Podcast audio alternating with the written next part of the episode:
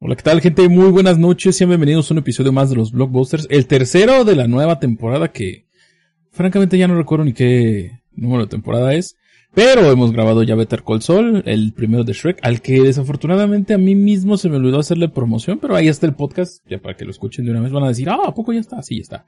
Ya están en Spotify, ya pueden seguir al, al proyecto ahí y automáticamente les va a llegar una notificación cuando se suba un nuevo episodio. Que se sube normalmente los lunes, el de Shrek me equivoqué, lo subí hasta el martes. Pero estoy retomando el ritmo todavía, hasta se me hace medio raro todavía estar grabando y todo eso. Pero aquí estamos y ya saben que si yo hiciera este programa solo, pues estaría muy aburrido. Eh, así que nos acompaña Javi. ¿Cómo estás Javi? Buenas noches. Hola, buenas noches. Nuevamente aquí en los blockbusters para, pues, ah, para escupir babosadas de las cosas que nos gustan. Es que fíjate que ahora que dices escupir babosadas, no hay, no hay mayor babosada que Cobra Kai. Sí, esto está genial. Sí, es que. Eh, merecía un programa para hablar de las cinco temporadas de esta, de esta serie que no tiene madre en todos los sentidos. Sí, no, y hasta se me hace raro que hay una serie tan genuinamente. No me gusta tanto el término palomera porque abarca mucho. Pero una serie tan relajada, güey, que se toma, que se toma con la suficiente medida de seriedad para no ser tampoco mamona, porque, digo, ya hablamos de Better Call Saul, que es una serie, una serie muy seria. Pero, este, a veces uno quiere como, quiere relajarse, no quiere tener acá una, no sé, güey, un sermón o, o cosas por el estilo. Simple y sencillamente quiere una serie que, pues tenga cositas chidas, no es necesario como clavarte tanto en una historia muy, muy perrona. Y para eso está Cobra Kai y el día de hoy vamos a hablar de Cobra Kai. Pues ustedes no lo han intuido, les avisamos que íbamos a hablar de Cobra Kai. La semana pasada no hubo podcast porque estuve en una llamada con familiares del buen señor Marrón que me ayudaron a grabar algunas cosas. Mi intención era utilizar a Discord, pero pues ustedes saben que a veces la, la barrera tecnológica es un poquito complicada, sobre todo con personas mayores, entonces pues tampoco me quise poner así como en el pinche plan de Nel, tiene que ser en Discord, lo instala y, y aprende, entonces, no, entonces pues estuve haciendo unas grabaciones el programa que haremos de especial señor Marrón, todavía tengo que recopilar algunos comentarios y cosas así, entonces tengan paciencia. Pero pues para que ustedes no se agüiten y para así hacer programa, vamos a hablar de Cobra Kai. Una de las mejores series de la última década, quiero pensar, que es que empezó, si no me equivoco, en el 2017. Ya va, ya, ya tiene más de cinco añitos. y de, de, de un comienzo raro, ahorita platicábamos Javi y yo, tras bambalinas. La serie empezó en YouTube Premium. No sé si recuerden, de hecho probablemente ni lo sepan ni les interese, pero YouTube tiene un plan de suscripción en el cual te ofrecen ver videos sin publicidad. Entonces tú ves directamente el video, te ofrece también YouTube Music, que es como, nomás ves ahí la carátula de la canción mientras se escucha y nada más, y este, puedes descargar los videos y cosas así. En su momento cuando yo estuve en el servicio social contraté este, YouTube Premium porque pues sí quería ver videos sin conexión, allá no tenía internet. Entonces me bajé todas las temporadas de Masterchef. Había un programa de Gordon Ramsay muy chido que el güey arreglaba restaurantes que estaban bien jodidos. No sé si lo llegaste a ver, Javi. Que iba y los regañaba. ¿Eh? Bueno, de, de, Gordon Ramsay ya sabemos cómo es su modus operandi, pero no, Sí. nunca vi ese. No, este es Yo también bueno. recuerdo del, del YouTube Premium que había, que estaba esta serie de los YouTube Originals, que aparte de los YouTubers como, eso fue en un principio, eh, pero digo, ahorita eso parece que ya desapareció, no tuvo auge, Sí. pero recuerdo que el gran gancho de YouTube Premium quería hacer eh, como que el contenido, valga la redundancia, premium de los, de los creadores que ya conocías. Es decir, te ponían a un, o te querían poner a un Wherever Tomorrow haciendo cosas exclusivas para Premium. Eh, A PewDiePie. y así, después, ajá, después se lo soltaron ya cada quien a sus canales y ellos hacen su, su propio contenido de paga. Pero en un principio YouTube quería acaparar todo esto y fue cuando salió el gancho del Premium. Ajá. Yo lo tuve también cuando empezó Cobra Kai y justamente quien me hizo contratar el servicio premium de YouTube fue Cobra Kai. Ujú.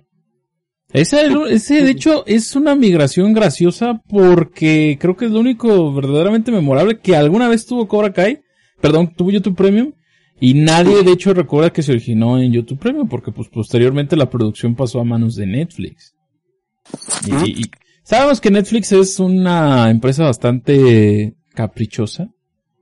Pinche caprichuda de mierda. Porque a veces hace cosas muy buenas o, o rescata proyectos y lo hace muy bien. Y otras veces sale con cada mamada, con cada pendejada, güey, con cada mierda. Pero en esta ocasión creo que la, el, el traslado, creo que, creo que la producción original de, de Cobra Kai es de Sony. Entonces, toda esta producción actual que está haciendo... hecho, acuerdos para que Netflix se pudiera llevar a, a, Cobra Kai de YouTube a, a su plataforma es que respetara las cuestiones creativas. O sea, que los productores ejecutivos y los productores de la serie iban a, ten- a seguir teniendo el control sobre las decisiones mayores del proyecto. Que al final de cuentas es lo mejor.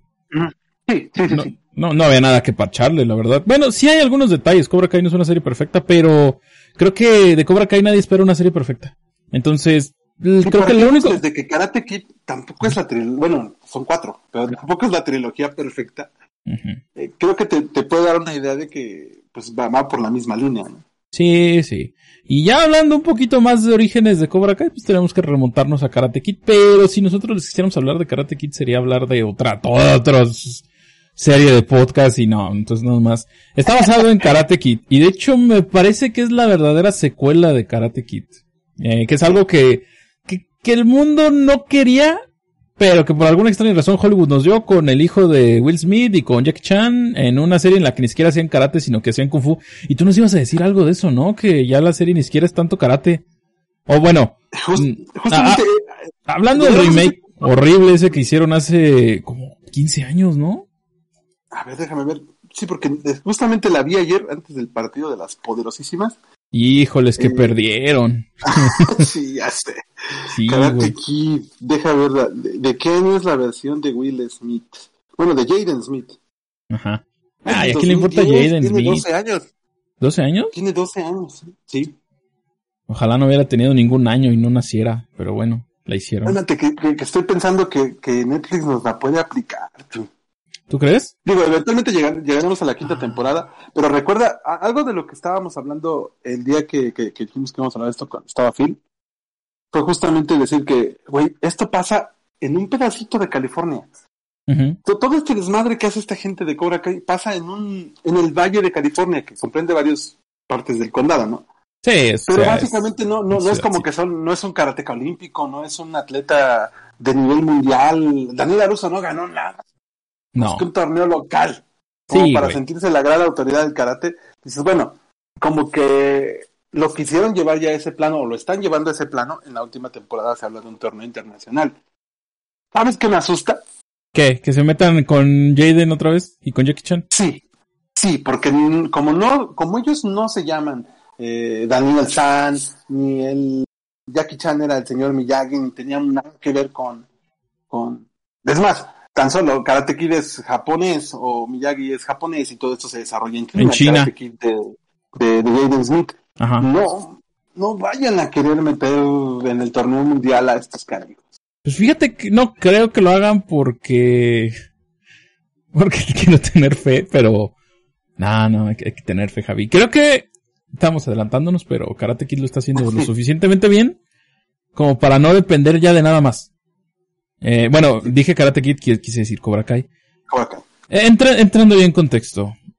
Cobra Kai se origina no solamente como un spin-off de Karate Kid. De hecho, una secuela, ni siquiera es un spin-off, es la, es la verdadera secuela.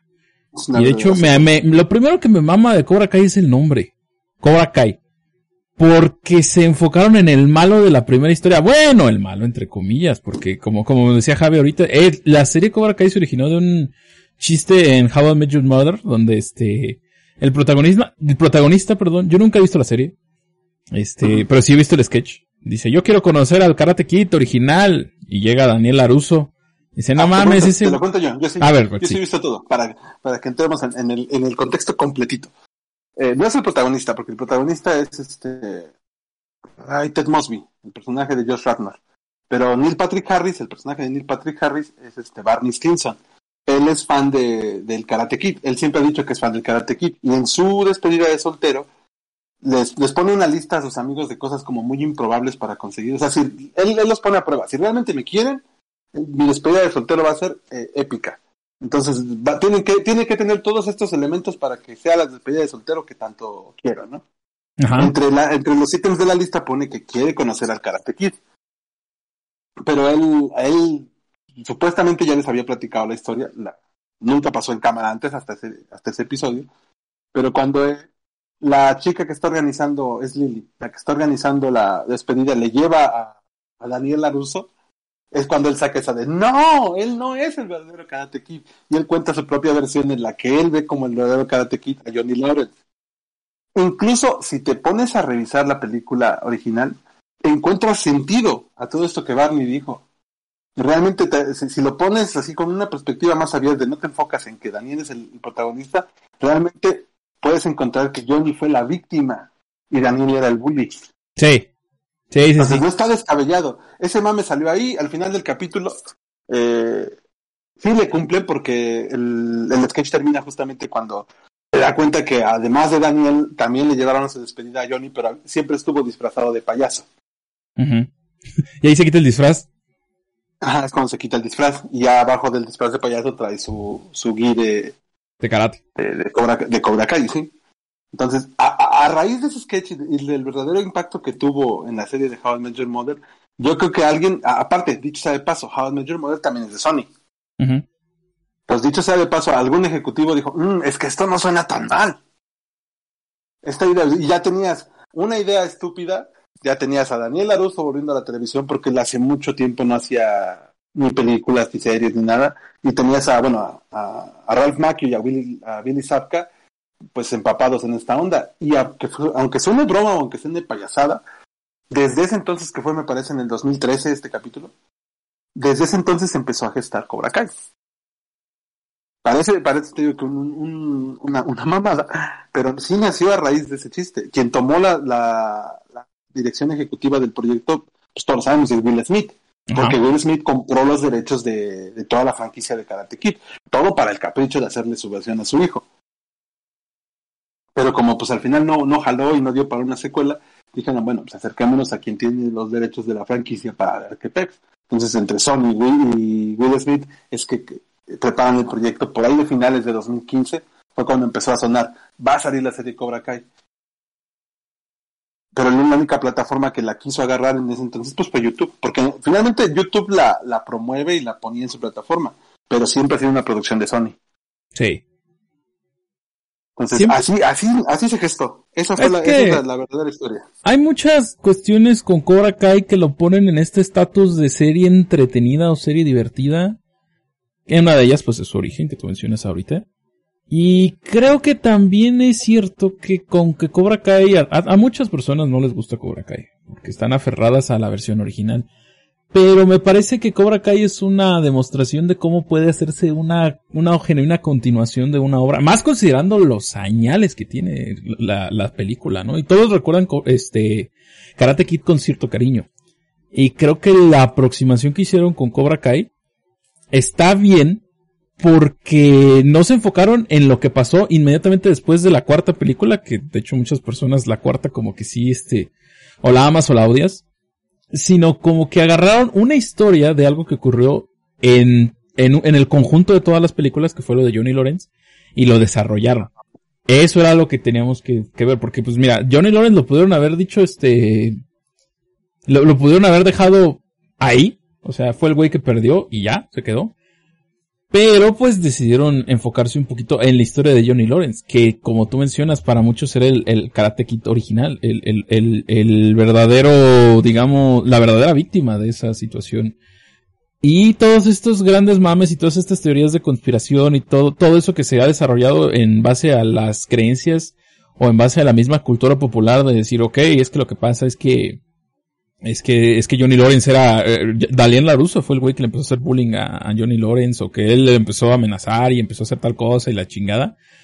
Como que cobran cierta relevancia en, en la plática cotidiana, ¿no? Lo mencionas como un detalle, haces algún podcastito de ello o demás, pero nunca lo llevas a un, a un mayor nivel. Entonces, como tú dices, ese tipo de cosas, ese tipo de situaciones en las cuales tomas una, una, una idea que puede funcionar con una producción que quizás no es la más compleja, pero que sabe mantenerse en su propio universo, tiene series que ni son tan rebuscadas, ni son tan, eh, ¿cómo decirlo? tan referenciales o, que no quieren como parecerse a nada ajeno a ellas mismas. Y es, es ese momento en que la serie de verdad funciona. La serie se trata de que después de los eventos del primer torneo, el, All Valley, un torneo de karate en el cual participó Daniel Aruso y Johnny Lawrence, Eh, Daniel Aruso ya había ganado dos, dos torneos. Perdón, eh, Johnny Lawrence ya había ganado dos torneos de karate. Se presenta eh, Daniel Aruso, que era el chico nuevo de la ciudad, estaba conociendo, dice que le hacían bullying y, y la madre y todo. Eh, para un día lo defiende el señor Miyagi, el señor Miyagi es originario de Okinawa, Japón, eh, lo defiende y también le ofrece enseñarle a defenderse él mismo. Entonces a partir de ahí se desarrolla la historia de Miyagi-Do, que es este pequeño dojo de karate que, que nada más tiene un miembro, que es Daniel, que aprende a defenderse, aprende con unas técnicas poco ortodoxas, casi casi de estar haciéndole el quehacer al ruco. A diferencia del otro dojo que es muy cuestionable. ¿eh? ¿Eh? ¿Cómo? Cosa que también es muy cuestionable. Los métodos Sí, pero, pero funciona. En la, de hecho, eh, me agrada que luego en, en la misma serie de Cobra Kai, eh, ahorita lo vamos a mencionar, como que todas esas estupideces y todas esas idioteces que hicieron en, en, en, en Karate Kid, hacen como el chiste de, por qué tengo que hacer esto. Hay un chiste que me encanta que dice, tienes que pintar esta cerca. Dice, ok. Y regresa y está pintada la cerca. Y le dice, ay, lo hiciste muy rápido. Dice, sí, le pagué un güey. ¿Por qué le pagaste un güey? Dice, ¿por qué es estúpido estar pintando una cerca para aprender karate?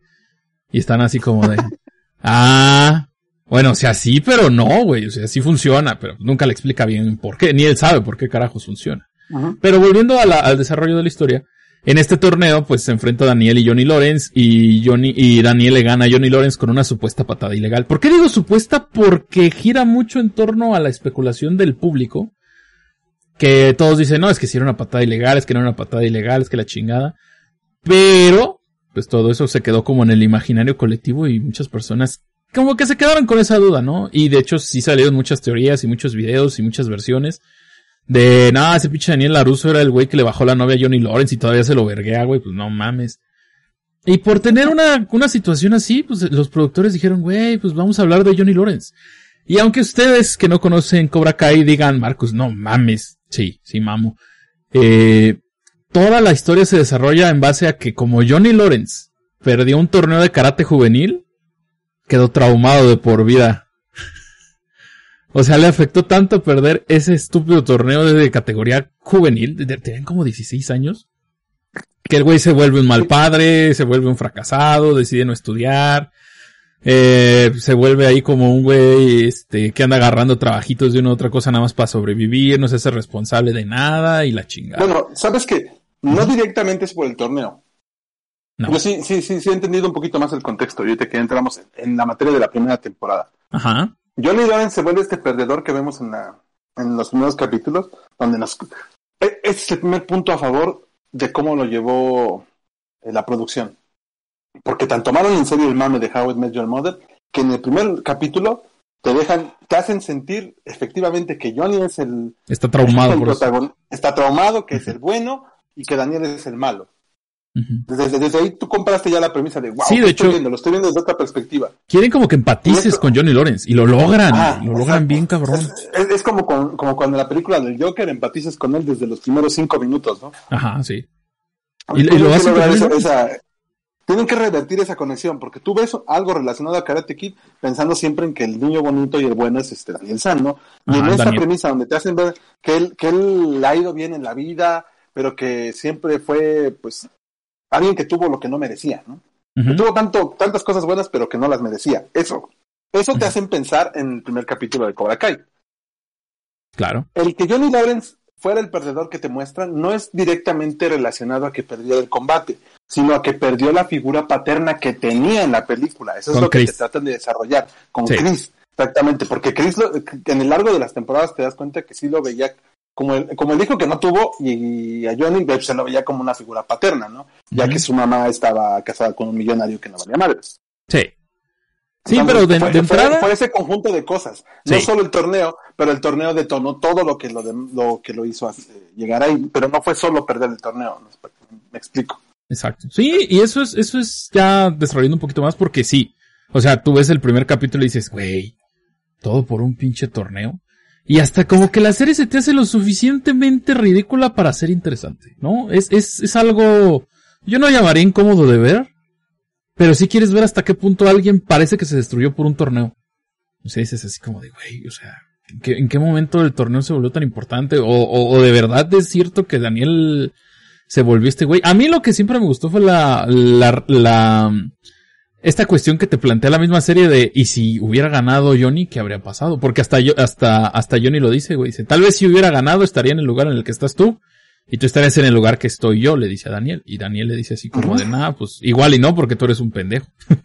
Él dice, no soy un pendejo, simple y sencillamente tú me robaste lo que era mío y no sé qué. Pues no, porque los maestros los hubieran llevado a lugares diferentes. Si Daniel hubiera perdido, el señor Miyagi lo hubiera llegado, a llevado a un lugar en el que entendiera la derrota. sí. A diferencia de Chris, que de hecho, el, problema que, que, lo quiso madre, sí, sí, sí, sí se lo madre, güey, qué pinche culero.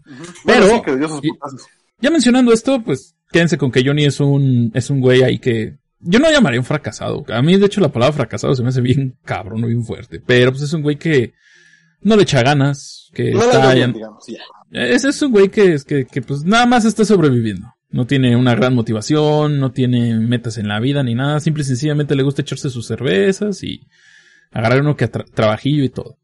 En cambio, Daniel Aruso es dueño de una agencia de automóviles que al parecer tiene varias sucursales en una sola ciudad. Quédense con esto porque es muy importante, no nada más para que sepan en dónde estamos, que si es una California moderna, bueno, que se ha desarrollado en estos años, este, pero solo es una ciudad. No, no llegan en ningún momento a abarcar algo, algo masivo en un país tan grande como es Estados Unidos. Pero, pues al güey le va bien, tiene, tiene, tiene familia. Si no me equivoco, se casó con la hermana de la chica que sale en la segunda, tercera película. ¿O en la segunda? La prima, es su prima. A la prima, ok. Sí. La prima, ajá. Y a la prima se le, ay, no es cierto, no me caso. Ah. Pero entonces, sí razón, eso es, eso es para remarcar bastante. Todo ocurre en una sola ciudad. En una sola perra ciudad. Y en esa misma ciudad, pues todos se quedaron, bueno, la gran mayoría. Y ahí se desarrollan los eventos de Karate Kid y de Cobra Kai. Sin contar, pues, cuando se van a Japón en la 3 y, y, cosas así. Que también hay algunos cuantos viajes en, en Cobra Kai. Pero, pues, es cierto que, que cuando ves como todo este pequeño contexto también funciona porque no están abarcando mucho. Están contándote una historia de dos personas. Bueno, en realidad son como cuatro. Pero los personajes principales es Daniel LaRusso y Johnny Lawrence al principio parece de hecho que va a ser todo desde la perspectiva de Johnny Lawrence y que sí van a hacer que Daniel sea un personaje malo, pero luego nos damos cuenta que no. Simple y sencillamente Daniel es un güey que pues se medio defiende de, de alguien que todavía ubica como si fuera el bully. Ah, e, él, nunca se quitó esa idea de que, de que Johnny era el malo. Ah, o sea, aunque, aunque lo habla bien y todo, siempre se nota que le habla desde su privilegio, sin querer, queriendo. Que, que, que, es una conducta que muchas personas tienen. Porque pues este güey parece que es medio millonario. Es riquillo, pues. Tampoco es acá el más rico del mundo. Y eso lo vemos en otra temporada también cuando vemos un güey que genuinamente tiene feria. Y, y eso hace que sea muy interesante. Eh, entonces el güey pues tiene como su agencia y en algunos momentos no llega a ser caritativo, no, no, no llega a ser así como ayuda lastimera, sino que pues le tira el paro. Le dice, ah, pues, ¿cómo ves, güey? Yo te puedo arreglar tu carro, pasan muchas cosas. Pero Johnny siempre ha sido renuente. A no solo a recibir ayuda y ahora que la tiene que recibir de alguien que considera que estuvo más privilegiado que él, pues no lo va a hacer. No lo acepta. Y se va comenzando un conflicto en el que Johnny decide que, pues tal vez como sus días de gloria estuvieron en Cobra Kai, lo mejor para él sería volver a esos días de gloria en Cobra Kai. Pero lo, el que una vez fue alumno ahora se convierte en el sensei. Y la decisión ¿Y sabes qué parte de la premisa es la que no me gusta? ¿Cuál? Que si todos se quedaron en la misma perra ciudad, ¿por qué no se habían encontrado antes? Ajá, sí. O sea, es que es, es, estúpido. Pero como dice Phil, con su definición de naco, güey, la serie se toma, no se toma en serio lo suficiente como para que te la creas. O sea, dice así como, ¿por qué no se habían visto? Ah, pues ¿por qué no ya, güey? Como dice Vivi, sucedió pues ya, güey. Pues pasó, güey. Sucedió ya, güey. Sí, güey. O, o, o por qué este pendejo se cree tanto si nomás ganó un torneo juvenil. Pues sucedió ya, güey. No, no, no, no, la serie no quiere que en ningún momento tú te rompas la cabeza pensando en, en el porqué de, de tantas situaciones que ocurren, ¿no? Simple y sencillamente, pues sucedió ya. Podría yo colocar a, a, Cobra Kai al mismo nivel de Spider-Man No Way Home. Ajá. En el sentido de que son los productos con mayor fanservice de la historia, güey. Sí.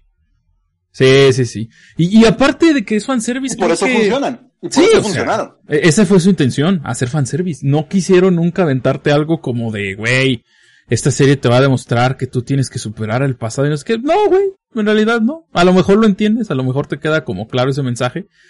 Pero pues nuestra intención no es que tú te pongas a reflexionar sobre tu vida y eso. Las historias desarrolladas ya de los personajes que no conocimos, sobre todo de Johnny Lawrence y de Chris, pues también chidas, ¿eh? Debo decirlo que me, encanta la historia. De, sobre todo de Chris, güey. La historia de Chris es tan buena, güey, tan, tan bien contada en un contexto que nosotros no conocíamos. Ya estamos hablando de la tercera temporada, si no me equivoco. Este. Bueno, si quieres, eh, podríamos englobar a lo mejor los hechos relevantes de la primera temporada, que no son muchos, porque básicamente la primera temporada es pura premisa. Sí, porque te presentan a los nuevos personajes. Recordemos que Johnny hizo su propio dojo, pero pues como el güey estaba aferrado a Cobra Kai, decidió que este dojo también se iba a llamar Cobra Kai. Y una vez que abrió Cobra Kai, pues necesitas alumnos. El primer alumno que consigue se llama Miguel Díaz, un ecuatoriano, guion mexicano, porque pues el Johnny Lawrence, Johnny Lawrence no solamente es un güey que se quedó atrapado en un evento, que fue la patada, que lo, que lo derrotó en el torneo del baile, sino es un güey que se quedó atrapado en los ochentas. Y no solamente en cultura, en, en referencias o en ese tipo de cosas, sino también en ideología. Tiene ideologías bastante racistas, bastante machistas, este, bastante retrógradas, considerando que las condiciones de vida y todo lo que ha ocurrido ya cambió. Entonces, pues el güey sigue con su mame de que Miguel es mexicano, este, hace algunos chistes hacia las feministas y demás cosas que pues actualmente son, es algo que nosotros entendemos que podría estar mal. O sea, nosotros ya tenemos el contexto de por qué esos chistes quizás puedan, eh, no, ponle que no le pongamos que sean ofensivos, pero sí sabemos que si los hacemos nos pueden cancelar, o por el estilo. Johnny, ¿no? Es que no puedo, por ejemplo, si hicieras una serie que, cuyos protagonistas son rednecks, no vas a poner un redneck bien hablado y con buenas costumbres o, o sin tener estos tintes nacionalistas, machistas y racistas. Claro. Tienes que reflejar a la persona tal cual es. Tal cual su contexto. En el caso de Johnny, tú, tú lo comentas, es alguien que se quedó atrapado en los ochentas. Naturalmente, como decimos aquí para justificar todos estos comportamientos, eran otros tiempos. Entonces, si él se quedó atrapado en esos tiempos donde todo eso era relativamente normal, pues no lo va a dejar de hacer. Y es bueno porque eso enriquece al personaje. Sí, porque... No puedes, un güey, no puedes poner un güey que está traumado con su pasado sin que se comporte como en ese pasado en el que está atrapado. Así es. Sí, él se quedó aferrado con esas ideas y no los va a dejar. Y de hecho no las deja, en ningún momento las suelta y eso está perrón. Porque ya, ya, ya no, no es que, no es que el güey esté aferrado en ser un ojete o ser una mierda o lo que tú quieras. Sino que pues es lo que, es como el güey se educó. Y apenas está aprendiendo que las cosas ya no deben hacerse así. Y medio lo intenta, pero no deja de tener ese dejo de racismo, de no de clasismo, pero sí como de, mm, de, algo así, en una, en un momento el güey se va a hacer publicidad de su doyo y algo le dice a las, a las mujeres, dice, les voy a enseñar a agarrar morras, la mejor manera de seducir a una mujer es con karate. Y los güeyes se le quedan así como, no mames, como, con karate pinche viejo, porque aparte el güey se ve bien ridículo porque lleva su banda en la frente, lleva su, su G de karate y la chingada, y pues obviamente me parece que ya no es tan interesante en la primera temporada, porque después de la tercera temporada nos damos cuenta que todo el mundo mama el karate, güey. Todo el mundo mama el karate en esa pinche ciudad. Que no sé ni siquiera en qué ciudad esté basado, o sea, obviamente está en California, pero no estoy seguro. Se supone que es en Los Ángeles. En Los Ángeles. Ah, ok, perfecto. Sí. Eh, recientemente estuvimos investigando, y Resida está en, es un barrio de Los Ángeles. Ah, perfecto. Bueno, entonces, pues Johnny está ahí todo aferrado, todo valiendo verga. Pero pues el güey decide echarle ganas por una vez en su vida, aferrándose al único que conoce, que es el karate y Cobra Kai. Abre Cobra Kai y encuentra un niño todo idiota, todo tonto, que le hacen bullying, que no se puede defender, que se ve todo flaquito y todo tonto. Y decide que, entre comillas, adoptarlo.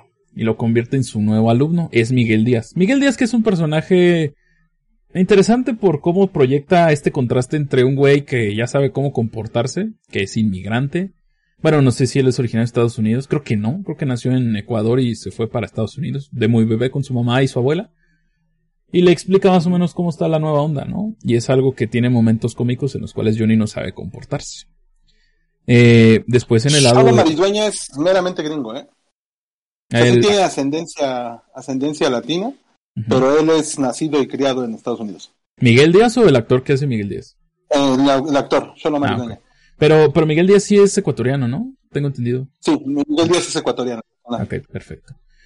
Y ese, ese es como el lado Cobra Kai. Johnny y Miguel. Y del lado de, de este, de Miyagido, hay primero un solo personaje y luego se vuelven dos, que es la hija de Daniel Aruz.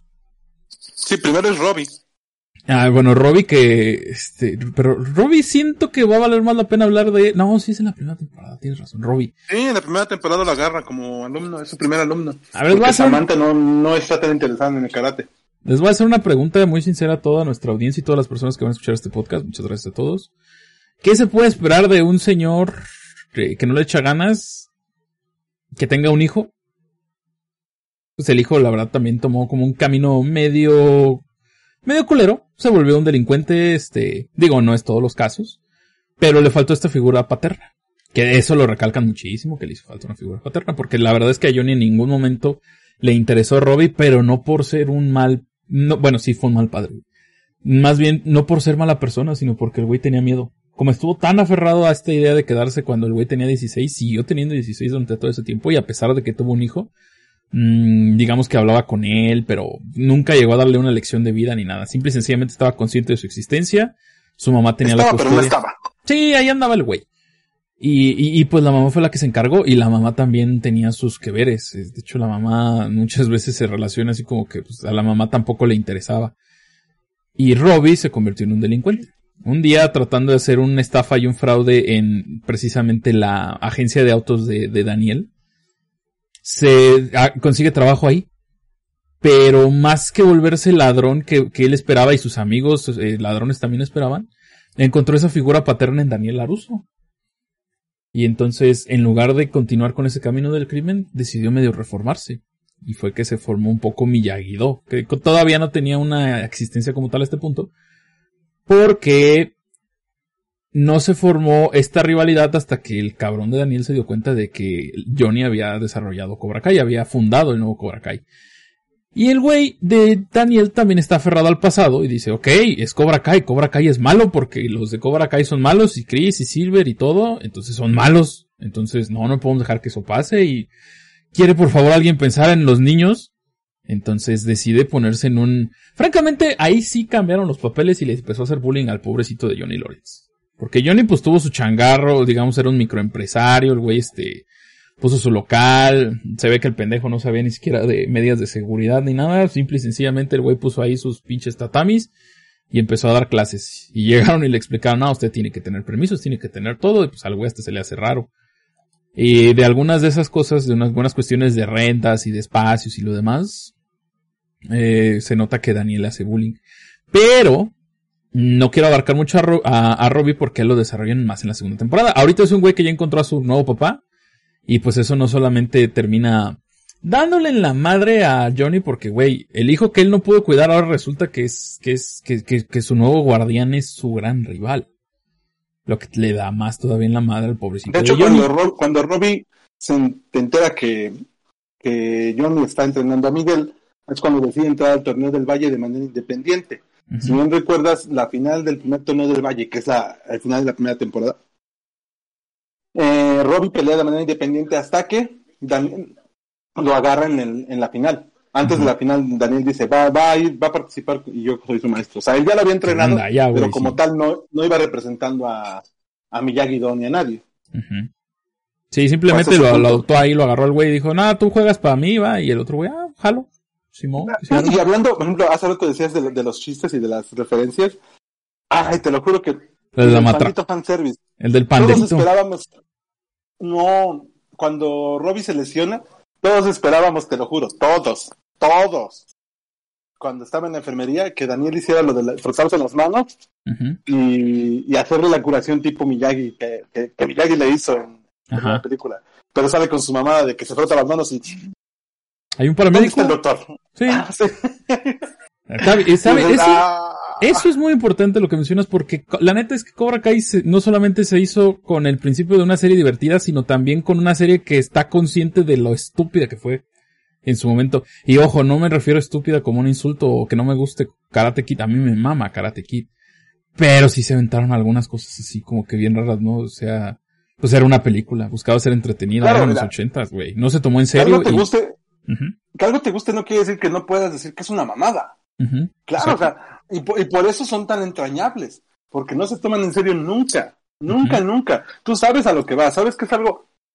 Chusco. Mira, Karate Kid no, no, no está... Ajá, exacto, son chuscas, no buscan darte una lección tan firme ni ser sermoneadoras.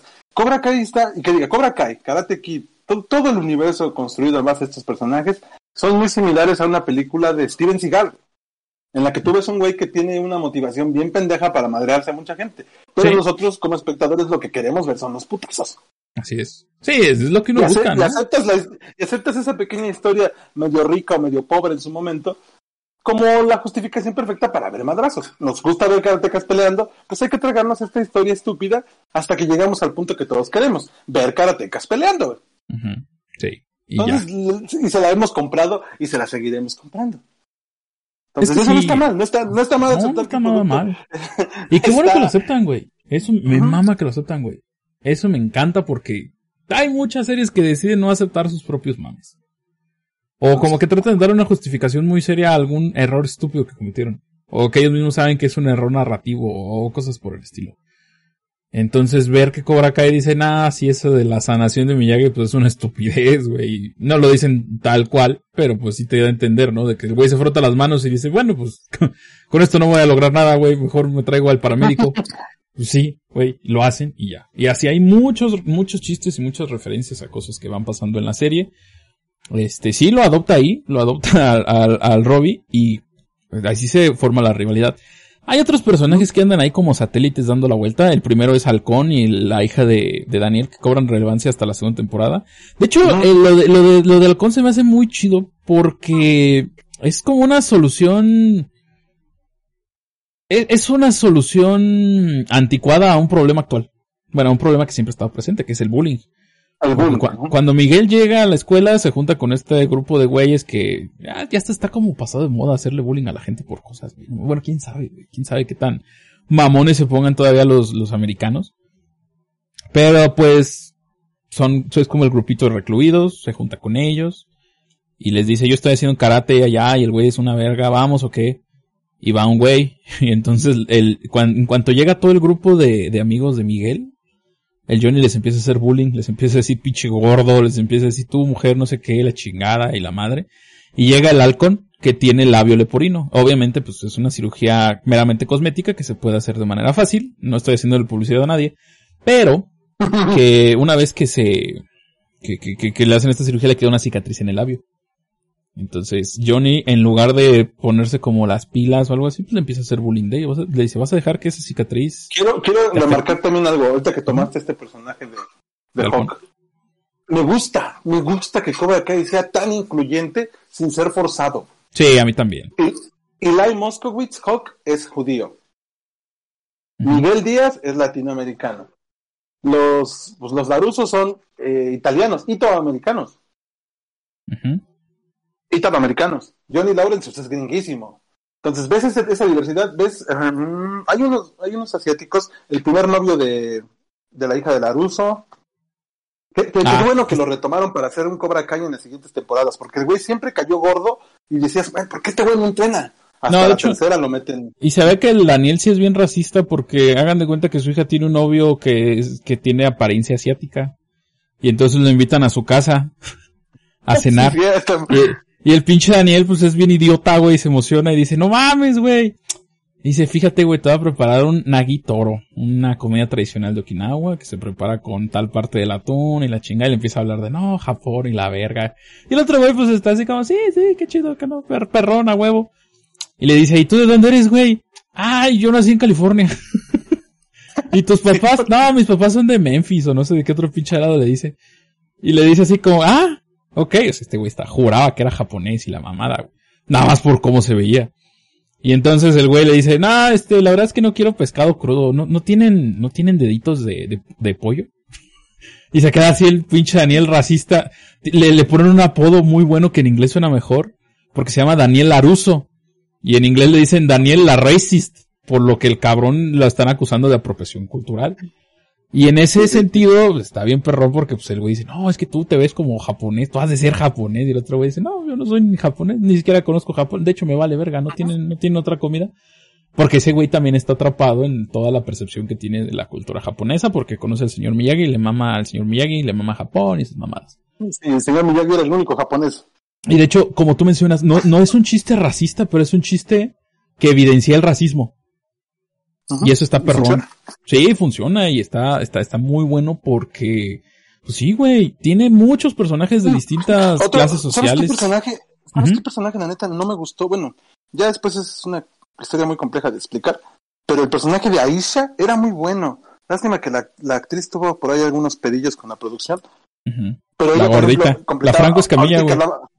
Ahorita que justamente hablaba de la diversidad que muestra Cobra Kai, ella tenía tres cosas que representaba. Ella representaba a los afroamericanos, a otra cuota femenina y a... Ay, se me fue la tercera categoría aquí. Los millonarios, También, ajá. que son minoría. O sea, pero, pero no sé qué habrá pasado con ese personaje. Te digo que sé que tuvo una bronca con la producción, pero pintaba para, para que fuera más la, como que la guardaespaldas, la, la Saludos a- segunda de Sam. Saludos a. Colerquio que anda aventando el dato cultural, dice que es coreano. No sé si se refiere a Aisha. No, a Aisha. O sea que eran, era afro, afrocoreana, por decirlo de una manera. Tu hija dice que, dice que, que Aisha es mi hija. Sí tenemos cierto parecido físico, eh.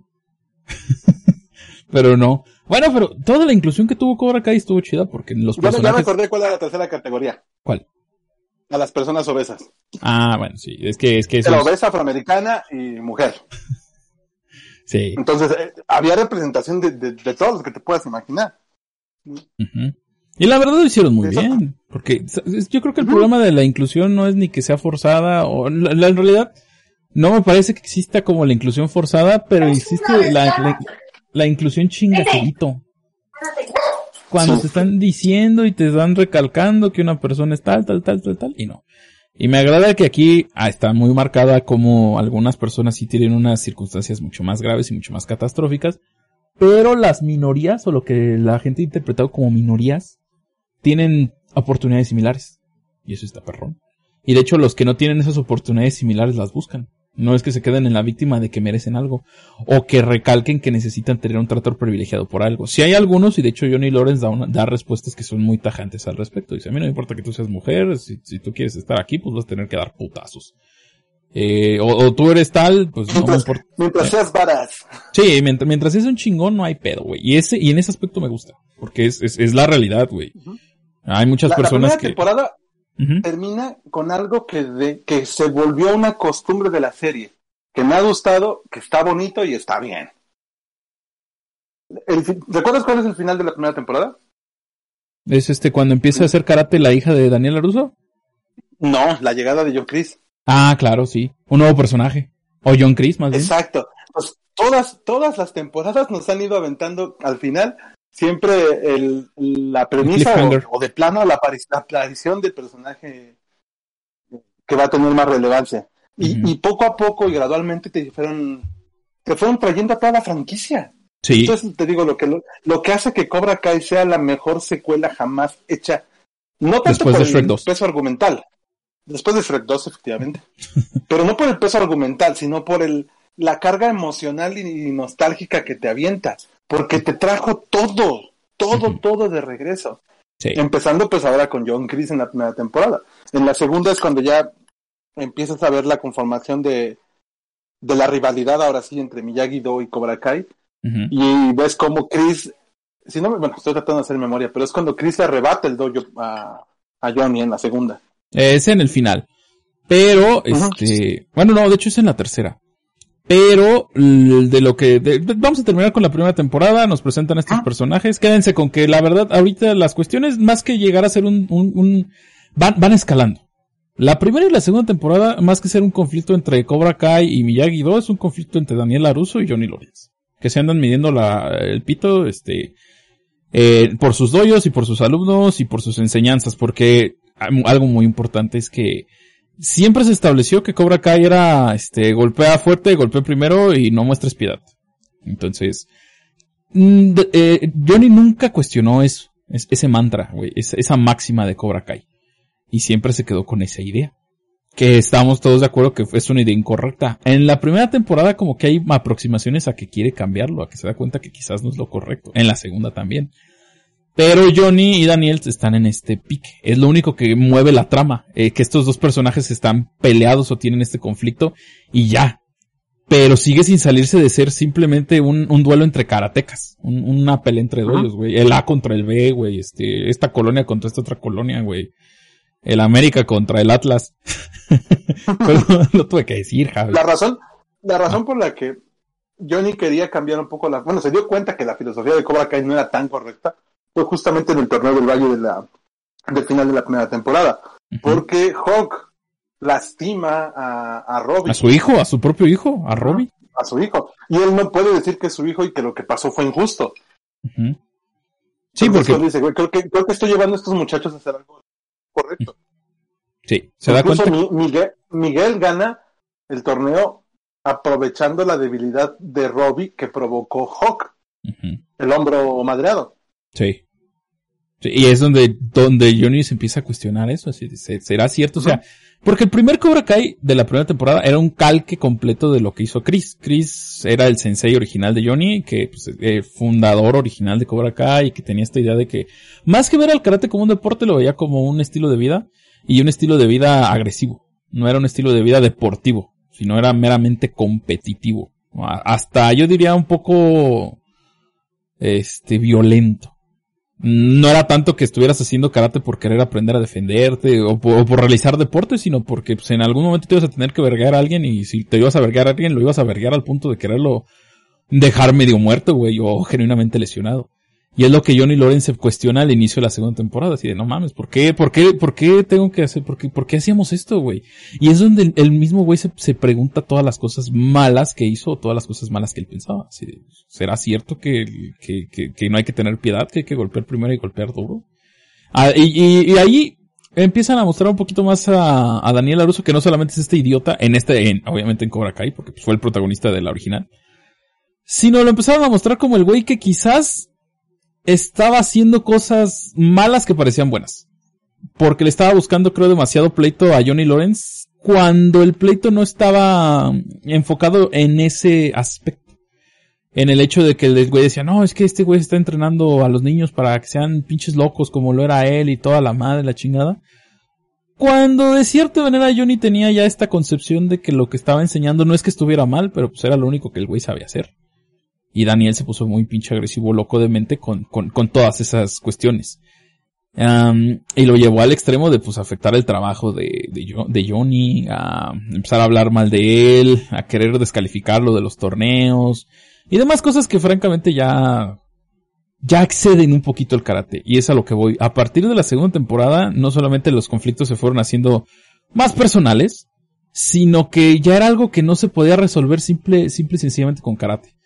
Porque ya había algunas escenas en las que nos dimos cuenta de que los morros ya se estaban peleando en, en la escuela, ya se peleaban en lugares públicos, ya se decían de cosas y la chingada. Entonces, como que poco a poco se les fue saliendo de control esta onda de, de, de enseñarles a los niños esta rivalidad. Y de hecho, si no hubiera existido la rivalidad con Miyagi-Do, probablemente los de Cobra Kai hubieran estado como si nada, güey. O sea, existió la rivalidad con Miyagi-Do porque Daniel estaba chingue chingue de que se iban a volver malos. Sí, sí, o sea, si, si Cobra Kai hubiera estado solo, probablemente nunca hubiera habido ese tipo de problemas, ese tipo de, de situaciones, güey. Pero el güey dijo, no, tengo que evitar que se vuelva una rivalidad estúpida, así que voy a crear otro dojo para generar una rivalidad estúpida. Lo cual es estúpido. Pero es parte de la Voy a apagar este fuego echándole más fuego. Ajá, sí. ¿Qué podría salir mal? Sí, ¿qué podría salir mal? Y se empezaron a aventar. Ese, en la segunda temporada me gusta mucho porque es un verdadero duelo como de merchandising, como comercial, de publicidad, de vamos a hacer un video de, para atraer a nuevos alumnos y la madre. Y el Daniel Laruso se avienta un video bien cultural así, no, en el antiguo Japón, en la ciudad de Okinawa se originó el karate. Mi sensei Miyagi, no sé qué, con un fondo acá con tatamis, güey, con árboles bonsais y toda la chingada como queriendo enseñar el, el, auténtico karate, sí, pero cosa que a los chavos les vale verga. A menos que haya otakus y monas chinas chichonas, güey. Sí, pero así ha sido otra cosa, ¿no? Entonces. ¿Sabes también qué otra cosa somos todos? ¿Qué? Todos somos el anunciador del torneo del Valle. Ah, sí, güey. El güey que quería los... Se emociona tanto cuando dice, eh, this is the badass name, badass name for a dojo. Le, le Cobra Kai. Sí, Siempre emocionado. Siempre que habla de Cobra Kai dices el nombre badass más grande para un dojo. Sí, güey, porque pues la, la verdad, Cobra Kai se vendía con... Impone, impone. ¿Quieres poner putazos? ¿Quieres ser un chingón? ¿Quieres atraer a las morritas, a las minitas? Vente para Cobra Kai y ya, güey. Hay algunos momentos en los que hacen hasta demostraciones y se avientan unas muy culturales, este, con, con la hija de... Demostración de la feria en la primera temporada. Sí, la demostración. Buena. Ah, fue en la segunda, ¿no? La de la feria es en la primera. Ah, no mames. Estuvo bien chido entonces. Eh, en la demostración de la feria hacen un karate muy técnico y muy bonito, pero Cobra Kai hace un pinche karate. No, es en la segunda porque ya estaba Chris. ¿Seguro? Sí. Sí, sí, es en la segunda. Sí, es en la segunda porque hasta Chris dice, ponle más fuego. Cuando estaban en el show, güey. Sí, Cierto, cierto. Y ya, ya tenían como que más, este, ya, ya estaba más ese pedo, ¿no? No solamente es una rivalidad de karate, sino pues yo quiero vivir de esto, güey. Y a Johnny le empieza a ir chido, empieza a afrontar incluso a su padrastro, cosa que se me hizo perrona, güey, porque recordemos que Johnny estaba aferrado a su pasado. Y algo que ocurre con las personas que suelen ser así es que siempre tienen a alguien a quien culpar. Y ponle que sí sea culpa de alguien más. O sea, que sea un tercero el que provocó tal cosa, que sea un tercero el que estuvo afectando la vida indirectamente, el que no te permitía ser feliz, o cosas así. Pero la realidad y lo que todos tenemos que hacer en esos casos es tratar de superarlo. Quizás no perdonar, pero decir, ok, pues ese güey ya controló mi vida durante un tiempo, ahora me corresponde a mí echarle ganas. No tengo por qué quedarme aferrado a este señor que me trató mal y que me decía que yo era un hijastro y que era un pendejo y todo lo que hacía no le gustaba y la chingada. El güey va y lo, confronta y como ya le está quedando dinerito de Cobra Kai, le dice, ten tu feria, güey, no me estés chingando la madre. Se quiere redimir. La segunda es donde más ganas le echa Johnny de decir, ah, güey, no debo estar aferrado a esa mamada, güey. Todavía trae pique con Daniel por la pendeja patada del torneo. Pero ya tiene diálogos en los que el güey se cuestiona por qué fue un mal padre. Ya incluso trata de hablar con Robbie. Ya habla con Miguel. Miguel siempre es, Miguel, la verdad me agrada el personaje. Pero no deja de ser el güey que, que va a salvar a, a Johnny. O sea, el medio por el cual Johnny se va a salvar de ser un, de, de, de, de todo el fracaso que ha tenido, va a ser redimirse y, y ayudar a Miguel. Y, y hasta la quinta temporada lo sigue siendo. Sí, hasta la quinta temporada sigue siendo eso. Y está bien porque pues era necesario algo, güey. Siempre tiene que haber algo o alguien que te saque de esa zona de confort, de ese conformismo y diga, ah, güey, tengo que, tengo que lograrlo, güey, tengo que empezar a echarle ganas y la chingada. Y eso está reflejado en Miguel.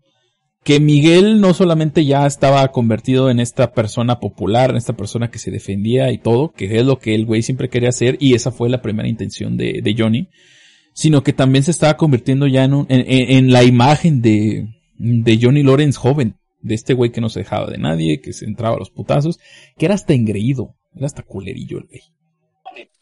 Entonces, Culmina en la, en la batalla de la escuela, que es el final de la segunda temporada. La batalla de la escuela y... Bueno, en la segunda temporada nos introdujeron a Tori. Tori no existía en la primera temporada, llega hasta la segunda. Y le ponen por fin, como Samantha Laruso ya empieza a practicar karate, porque recuerda que al final de la primera temporada los, los dos hechos más relevantes son que Sam agarra su, su ki para practicar y que Chris llega a Cobra Kai. Entonces te tienen que buscar un rival a, a la altura de Samantha Laruso, porque se supone que ya va a ser muy buena, ¿no? Al ser la heredera de directa del, del, del Miyagi-Do. Entonces aparece el personaje de Tori y sigue la rivalidad entre Miguel y, y Robbie, que todo esto culmina en la, en la batalla de la escuela. Otra de las cosas relevantes que tuvo la segunda temporada que, que, que vale la pena mencionar es que en el capítulo donde son amiguitos Johnny y Daniel, porque ya ves que hay un capítulo donde se empiezan a juntar y como que se van a un bar. y- Se van a tomar y están esto. hablando hasta de música y todo, güey. Ajá. En ese capítulo ellos mencionan que bueno, ¿y qué pasó con Ali?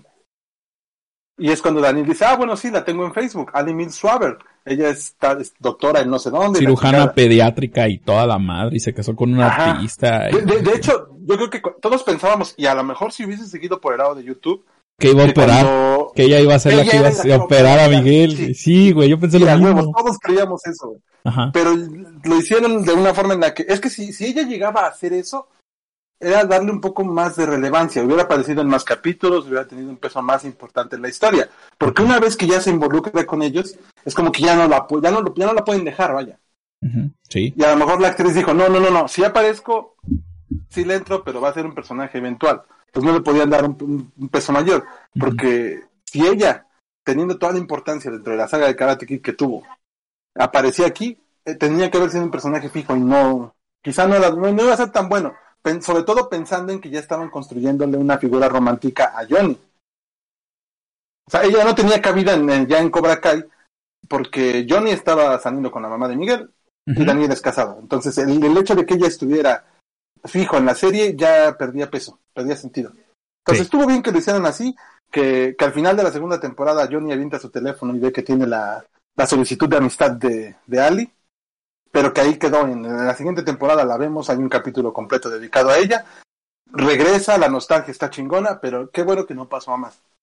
Porque hubiera sido un personaje que hubiera estado orbitando de una manera rara. Sí, y además, ahora que lo mencionas, hay ahí algunas... Ah, se dice, dicen las malas lenguas, que... Bueno, voy a hacer uno pequeño, voy a hacer un pequeño paréntesis también. Saludos a Culerquio que ha estado comentando, dice que, que Johnny nunca vio los anuncios de las ventas de auto, dice pateamos a la competencia, gran dicho. Se fue a buscar a su papá México, dice Culerquio se, se quedó en los ochentas, gracias Culerquio por estar diciendo lo que nosotros también. No, al contrario, gracias por tus comentarios. ya ves que a veces nos, nos enfocamos tanto a la plática que no leemos los comentarios de Discord. Gente que nos escucha en Spotify pueden unirse a nuestro Discord para escuchar el programa, grabaciones en vivo casi todos los domingos a las 7 de la noche, ahí está la pausa publicitaria. Nació en Ecuador y se separó de la mamá de su papá y se fue a California porque era narco su papá. Sí, eso lo agregamos a la quinta. Pero Robin se fue con la rusa porque ve a su papá abrazando a Miguel. Ah, sí, sí es cierto. O sea, todo, todo, todo, todo, todo, todo, güey. Todo Cobra Kai casi casi es una cuestión de celos y cosas así. Y la neta, pues, ¿quién, quién lo diría, güey? Sí, sí pasa. Sí pasa que uno se pone celoso y hace pendejadas o se empieza a hablar con, con, con gente, cosas así. Yo no, yo buscaba enterarme del chisme del sitio de Karate Kid. La zorra de la hija Laruso no pasaba ni unos días y ya se enamoraba de otra persona. Sí, güey, pinche niña. Dice, Pero gracias. han varios novios.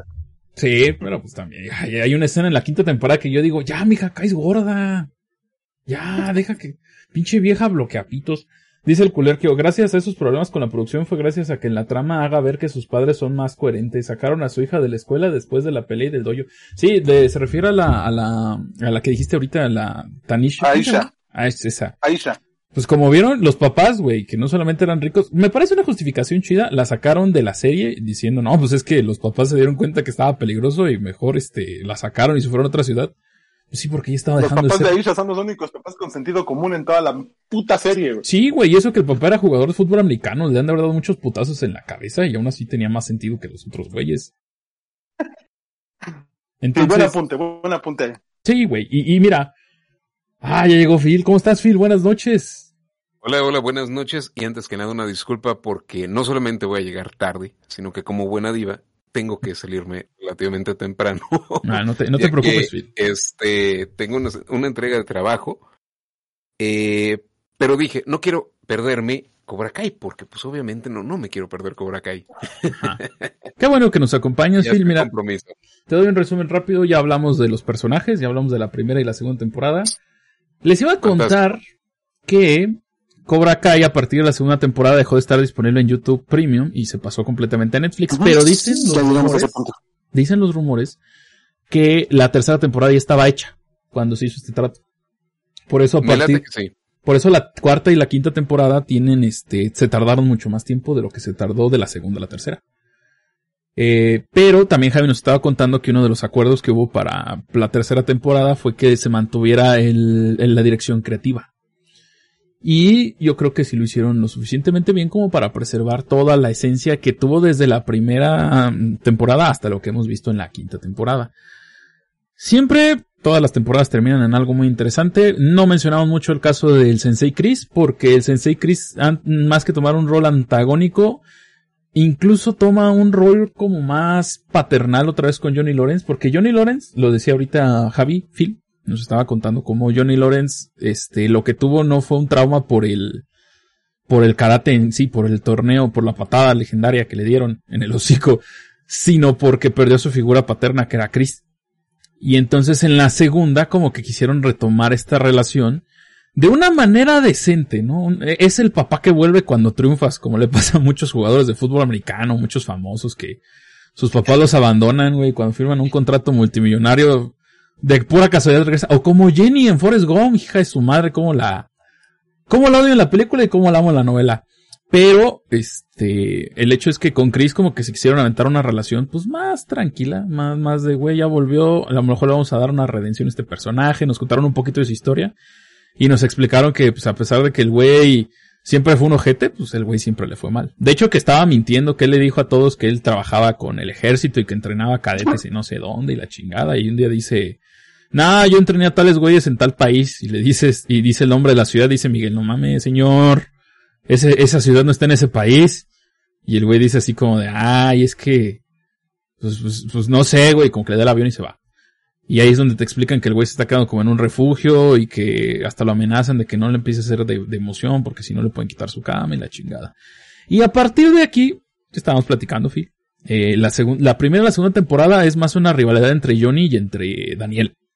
Pero a partir de la tercera, con algunas cosas que pasaron, se empezó a convertir más en una auténtica rivalidad de doyos. ¿Y por qué digo una rivalidad de doyos? Porque ya se estaban involucrando también eh, conflictos entre las personas. Digamos, güey, que en la primera y en la segunda temporada el pleito que traía Miguel y que traía Robbie no era personal.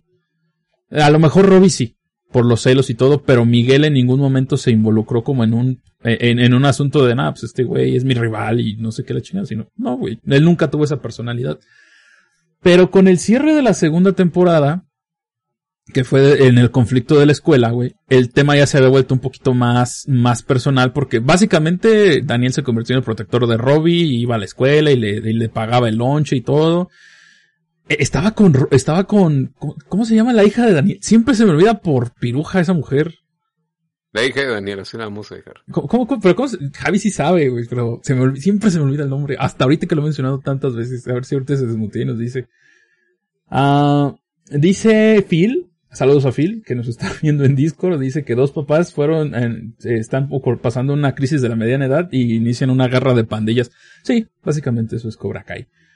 Pero, este, ya estaba, ya el pobre Miguel se estaba convirtiendo en lo que Johnny fue en su momento, ¿no? Este güey que, por no te, más bien Robbie, perdón, me estoy equivocando. Como que Miguel, a pesar de las enseñanzas de no tengas piedad y toda esta madre, golpea primero y golpea, fuerte, como que sigue teniendo criterio y en un momento crítico donde se está peleando junto, se está peleando con Robbie a, a puño cerrado y en la escuela, pues el güey decide no atacar decide no ser este güey que no tiene piedad y, y, no es que le permita vivir, tampoco lo iba a matar, pero pues detiene el conflicto, ¿no? A diferencia de, de Robbie que aprendiendo de Daniel San y de miyagi y la madre, le da un golpe por la espalda y a traición, lo cual lo tira de un segundo piso y el güey cae sobre un barandal, lo cual le lastima la espalda y lo deja todo madreado durante un rato, con un muy buen, un muy buen cliffhanger, debo decir. Me agrada bastante la idea de que, pues, Ay, todos estamos preocupados de el güey va a poder caminar, la cosa. Decía Javi ahorita que nos hablaron del interés amoroso de Daniel Aruso durante la preparatoria, que era esta, esta chica, que no me acuerdo el nombre, pero que, ah, que de la, ella, sí, que, que, que en la temporada, en la segunda temporada dicen así como de, no, se, se volvió cirujana pediátrica. Y Javi y yo bien emocionados decíamos, todos pensamos que ella iba a operar a Miguel, y sí, todos pensamos eso, pero no, no pasó. Miguel se recuperó con pura terapia. Y ahí ya empezaron como temas. De, de Cobra Kai. Ahí ya, ahí ya Sí, güey. La neta es que ese tipo de lesiones con pura terapia, no, güey. Te estoy hablando por experiencia. Güey, yo tengo tres meses, güey. Sin poder pinches caminar bien. Por algo que a pesar de que fue grave, pues es la debida recuperación. Y este güey estaba echando karatecazos en corto. Nada más con el poder de, no seas una niñita, decía, decía Johnny.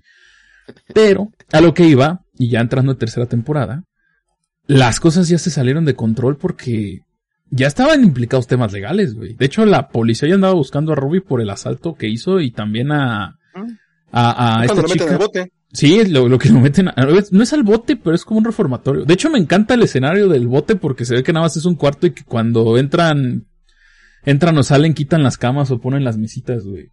Porque sí se ve así como que muy improvisado, ¿no? Sí se ve este, sí se ve como set de Televisa con, con paredes de unicel grises. Pero a partir de ahí, güey, ya estamos hablando de que ya no nomás es una, ya, ya, sí es una pelea de pandillas como puso Phil en su meme, güey. Ya este, ya hay putazos en serio, güey, ya hay implicaciones legales y la madre, porque es hasta donde se puede escalar uno de estos asuntos. Que en la película de Karate Kid no lo hayan querido llevar ese, hasta ese nivel, güey, como en la tercera que el Chosen casi mata a Daniel y amenazó de muerte una morra y todo, güey. Y que casi casi le dijeron, ah, pues ya le ganaste, güey, ya no hay pedo ya se calmó, no, güey, pues ese güey es un pinche loco. Y ya tuvo lo que merecía. Ya tuvo lo que merecía, güey, y aquí sí lo traspolan a qué pasaría en la realidad, güey, si un güey se pelea con karateca en, en una escuela y lesiona a alguien, güey, pues te va a buscar la policía. Y con eso ya están como que dejando un poco de lado tanta, tanto romanticismo de somos una serie ochentera, güey, somos una serie que en secuela y te dicen, no, güey. Si haces pendejadas, van a pasar pendejadas. Y eso es lo que me gusta. Y eso es por lo que la tercera temporada se me hace una de las más chidas. Porque ya se siente genuinamente como las consecuencias de, de que si enseñas a alguien a pelear, tal vez no haya sido tu intención que el güey se agarrara a putazos. Pero pues nada te garantiza que va a utilizar tus lecciones como tú lo usarías, ¿no? O sea que Daniel... La y- correcta. Sí, güey, Daniel, Daniel y Johnny, pues a pesar de que son los senseis y todo, no, no tienen la misma personalidad que tienen Miguel y Robbie, güey. Ellos pueden tener su propia personalidad porque pues, es lo que se espera de, de adolescentes, sobre todo en esa edad que están desarrollando su personalidad, su carácter, este, su resiliencia y demás cosillas. Entonces, ya ahí se va demostrando que todo el asunto se está, se está volviendo personal y que pues ya se está convirtiendo en un genuino duelo de, yo no te conocía, yo no tenía problemas contigo, pero como mi papá adoptivo te anda dando en la madre, pues yo también. ¿Cómo ves? Ah, y aparte, el conflicto más cabrón, güey. Que todo el mundo se quiere coger a la hija de Daniel Laruso, güey, y nadie puede. y se la andan pasando una por otro. No sé qué tan... ¿Cómo decirlo? No sé qué tanto me agrada eso. O sea, me, me agrada el personaje. Pero no me agrada que lo utilicen como este recurso de, ay, es que como ya le gustes al otro güey, me va a vergar al otro. Sí pasa, güey, sí pasa. Todos, todos hemos sido esos. Pero Como que es la misma esencia de la, de la- del origen de la rivalidad entre ellos. Sí, una mujer. Porque si te das cuenta, eh, todo empezó por la mujer. Sí. O sea, Adi fue la que detonó la rivalidad entre Johnny y Daniel en la película. Porque Ali era la novia de Johnny. sí. Y ahí andaba el Daniel. En, en las escenas eliminadas de, de Karate Kid 1 hay una escena de un conflicto directamente entre los tres. La famosa escena del pastel, no sé si lo has llegado a ver. Eh, sí. Sí, ya en la cuál. cafetería. Sí, de, de ese, ese es No, donde también fiesta, sacan. no, en la cafetería. De ese es donde también sacan las teorías, ¿no? De que decían que le hacían el bullying. Sí, yo, yo recuerdo, pero la verdad no la tengo tan, tan marcada, güey. Pero sí recuerdo haber visto todo esto. Ah, ¿Qué pasó, Phil? Hay un video en YouTube que yo creo que fue el originario de Cobra Kai. ¿el de How Ok. Your Mother? No, es todavía más viejo, donde sale que eh, el villano es, es justamente Daniel.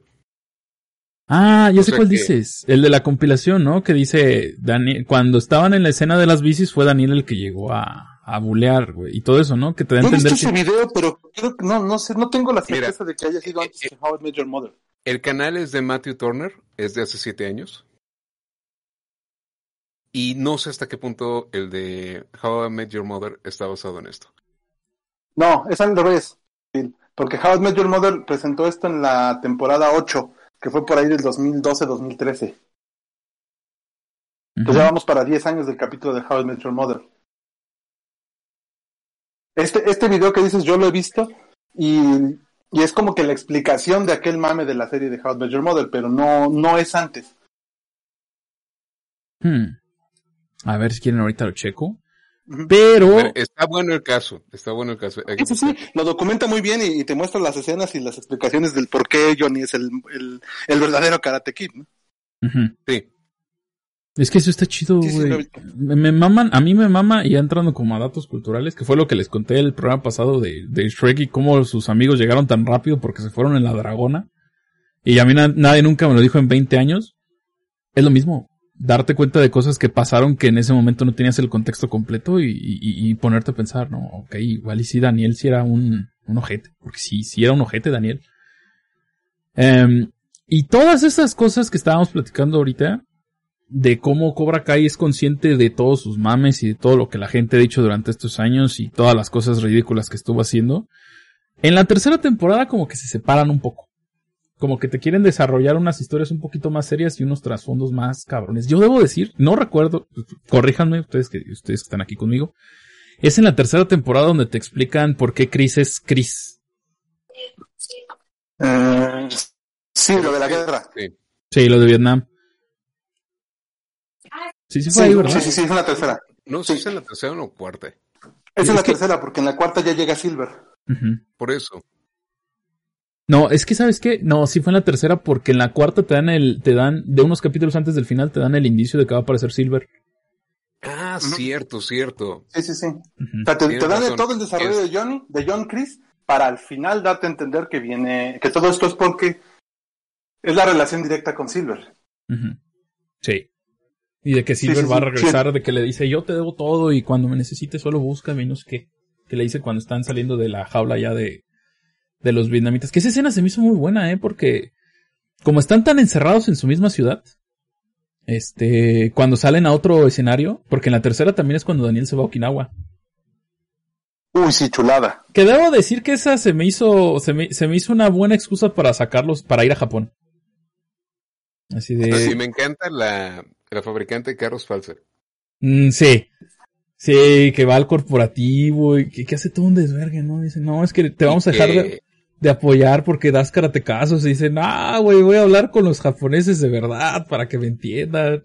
Y, no, y, luego que la niñita esta que salvó el huracán. Que era la directora de comercial. de... Acá, Sí, güey, era la mera mera. Es una chulada, es una chulada cómo hacen todo eso. Sí, pero o sea, por, por cómo empezó el conflicto y por cómo este cómo concluyó, se nota que era fanservice, pero sabes qué? se agradece, güey, estuvo bien chido. No, mira, yo creo que uno de los mayores puntos a favor de Cobra Kai es, yo no sé a quién fregado tienen como que de gerente de casting para lograr hacer el rastreo de todos esos actores que pues, realmente no son los actores gigantes, ¿sabes? de una película de los ochentas.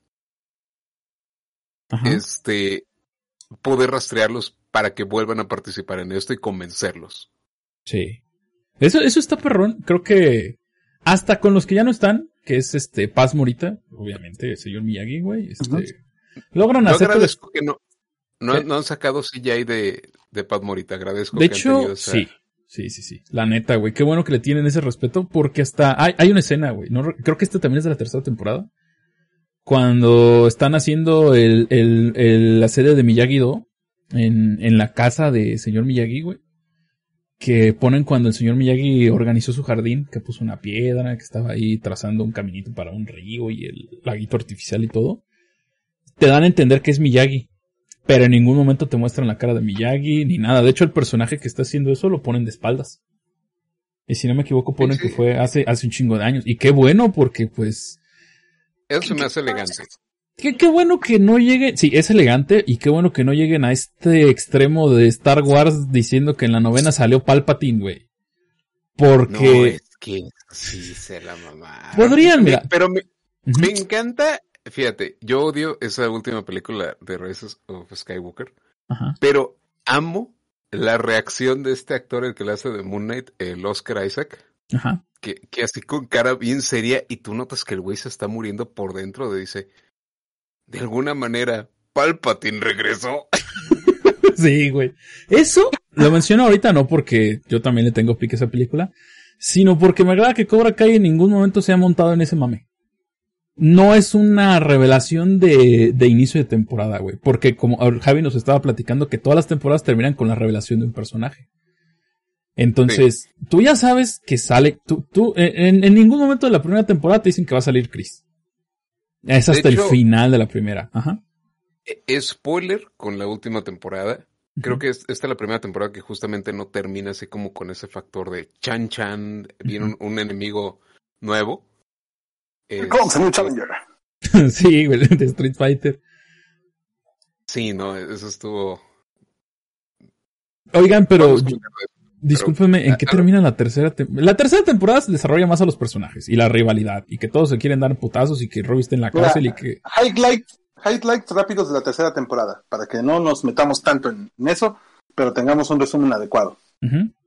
Robbie va al reformatorio. Miguel se recupera por el, por el poder del rock. Sí. Hay una pelea. Hay una pelea en la feria. Está bien chido eso del poder del rock. Me lo va a robar, güey.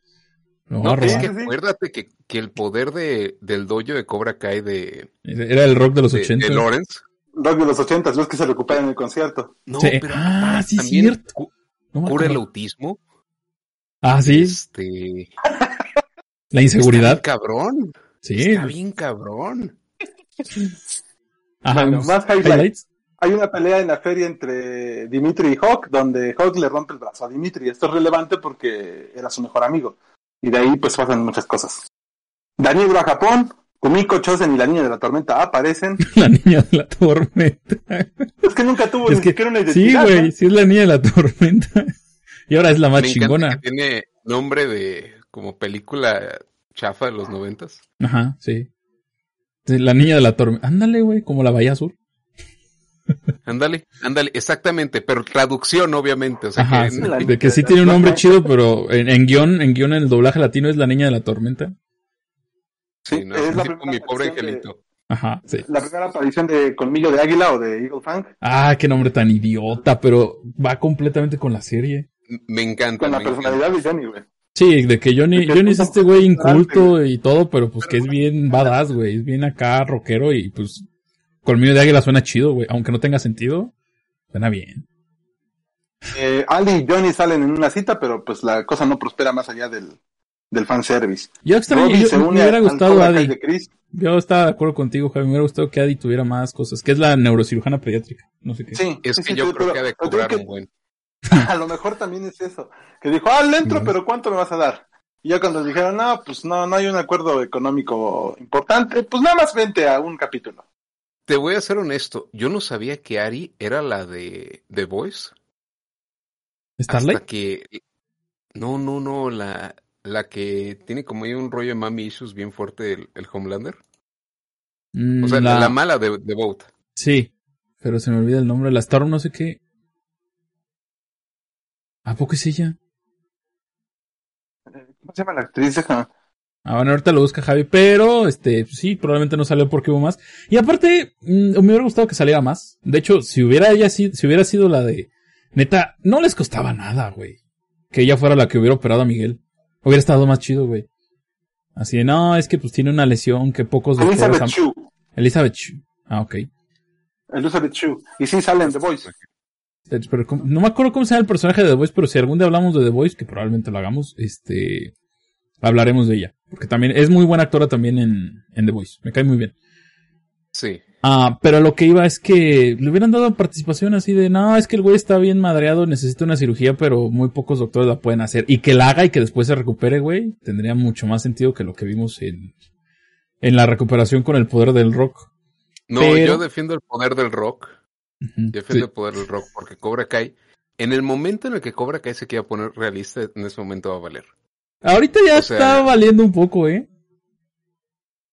Pero hablaremos de ello en quinta, quinta temporada. Eh, ok, pero valer en el sentido de que. No sé si les pasa esto, pero en el momento en que una película te ofrece algo pendejo, no la cuestionas. Es como que, ah, bueno, es algo pendejo, no, no, no necesito seguir ciertas reglas. Pero en el momento en el que te pone a pensar y que se quiera ser realista, es como que ya empiezas a ver todos los fallos. Y ya no la disfrutas igual. Sí. De, eh, hecho, lo platicamos ahorita con Javi, de que Cobra Kai en la, en la escena de la curación con las palmas de Miyagi-san. Sí, sí. Cobra Kai es un mundo de fantasía, ciencia ficción, donde de nuevo las guerras se ganan con karate, kung fu, slash, lo que sea. Este, Japón, China y Corea son una única nación. este, Taiwán y todo eso también. Eh, o sea, son asiáticos. en el mundo de Cobra Kai no hay diferencia. Cancelaron a Phil hoy en eh. todo el mundo. No, no, no, no, no. Yo, no. Eh, Cobra Kai es quien dice eso. Sí, sí, sí. Cancelen. No, no, no la cancelen. Está muy bueno. sí, sí, no, no, no, no. Cancelen al escritor, no al mensajero. Pero, pero lo, importante es de que el karate no se ubica en esta serie que se llama Baki. Ah, claro, mi mamá Baki. Bueno, Ese, la sigue las mismas reglas de Baki. O sea, si tú eres muy bueno en artes marciales, el ejército no te puede hacer nada, la policía no te puede hacer nada. Este, siempre y cuando no pierdas en artes marciales. Mientras sigas siendo un spoiler de, de, de la temporada 5. La única razón por la que al malo lo mete en el bote no es porque quemó un local no es porque amenazó de muerte a gente, no es porque se fileteó a alguien. No, no, no. La única razón por la que se fue al bote es porque sobornó a un, árbitro juez de karate Y eso obviamente es, pena capital, o sea. Sí, y obviamente está mal. Sí, y obviamente está mal, o sea, no importa que tú hayas sido un asesino, no importa nada de eso. No, no, no. El problema es que rompiste las reglas del karate. Sí. O sea, y el. Bueno, creo que ya, podemos decirlo, y hasta cierto punto, eh, Cobra Kai tiene esta ventaja de que los spoilers no pesan tanto como la ejecución. Este. pero, pero eh, regresando a Baki, el, el villano principal es básicamente el mismo villano de Baki. El papá. Este, el papá. Eh, ¿Cómo se llama? El Sarah Yujiro Hanma. Yujiro Hanma. o sea que el ejército se la pela, todo se la pela. Eh, no, no, no, no existe la policía en el mundo de Cobra Kai más que para encerrarlos a los que ya perdieron una batalla previa de karate. Sí, como, como, es como el juez de Medabot que se aparecía cuando había peleas, güey, de Medabots. De alguna rara razón de pronto estaba, güey, pero no, hasta salía de, del agua y todo para, para, para acá aventarse, güey, la, de, para hacerla de referee, güey. Entonces, este, es lo mismo que pasa con la policía en Cobra Kai, de que están en su, en su rollo, güey, están en su, en su mami. ¿Sabes que esto de, de, que menciona Phil, de que hay cosas más, más graves que, que no han sido castigadas, pero qué tal cuando eh, haces un delito menor, pero sí está muy mal, eh, me recuerda mucho a lo de Al Capone. Al Capone ya ves que estuvo pues dominando el Chicago con la venta de alcohol y cosas prohibidas, pero lo metieron al bote por no pagar impuestos. Sí. A la justicia quieren que es una mamada. Y esto también lo toman de esa forma aquí. Aquí puedes madrear gente en el nombre del karate, pero cuidadito y hagas algo este, como sobornar a un referee, porque eso sí está mal y es ilegal. Sí, eso sí es penado. Eso sí amerita muerte, güey. Y muerte violenta, fusilamiento, diría yo. ¿Y por qué está tu honor basura? Sí, me encanta la, la, pinche gente de Cobra Kai que es como, ah, no mames, nuestro, nuestro líder de la secta dio sobornos. Qué malo es. Qué malo es y suelta las chamarras. Pero, pero eso. Y es como que el, chingo de red flags anteriores les valió madre. Sí, hasta, hasta que hizo eso, güey, les interesó. Pero hablaremos de eso ahorita en quinta temporada. En tercera temporada, Sí, vamos en tercera. déjame los últimos dos, dos highlights que Dice, dice Culerquio que sale mi hija porque yo me parezco mucho a la, a esa niña, güey, al Franco Escamilla. Entonces, sí, sí es mi hija. este. Hay, hay, una batalla en la casa de los Laruso, que es la primera gran batalla sin sentido de todos contra todos que hay. Ah, sí, la primera eh, batalla es en un escenario, en un escenario peculiar, ¿no? Pero ya habíamos tenido la batalla de la escuela, pero la batalla de la casa de Laruso es como que, güey, ahora sí ya estás traspasando lo, lo, lo ilegal. Porque golpearse en la escuela es hasta cierto punto normal, ¿no? Siempre hay conflictos escolares. Pues te diré que en Estados Unidos lo normal es otra cosa, pero no, quiero que me cancelen todavía. Sí, sí, sí. Hay tiroteos al por mayor. Entonces, una pelea en la escuela, digamos que es normal hasta cierto punto. Pero ya que te metas, ya que traspases una casa ah, para madrearte a los de la casa, es sumamente ilegal, pero pasó una tercera temporada y fue la batalla de, la batalla de la temporada, digamos, fue en la casa de los Daruso. No, creo que la batalla de la tercera temporada es la final. De, la, de Laruso. De, Laruso contra Chris. Ajá. Sí, sí.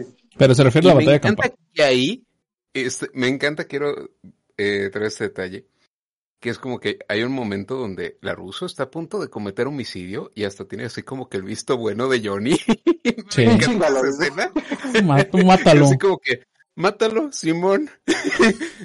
y hasta que llegan como los, los, hijos, y es como que, que nadie hace que, oye, papá, este, ¿ibas a matar a alguien? hasta la esposa le dice, pudiste haber terminado este problema antes, y dije, ah, ah no, bueno.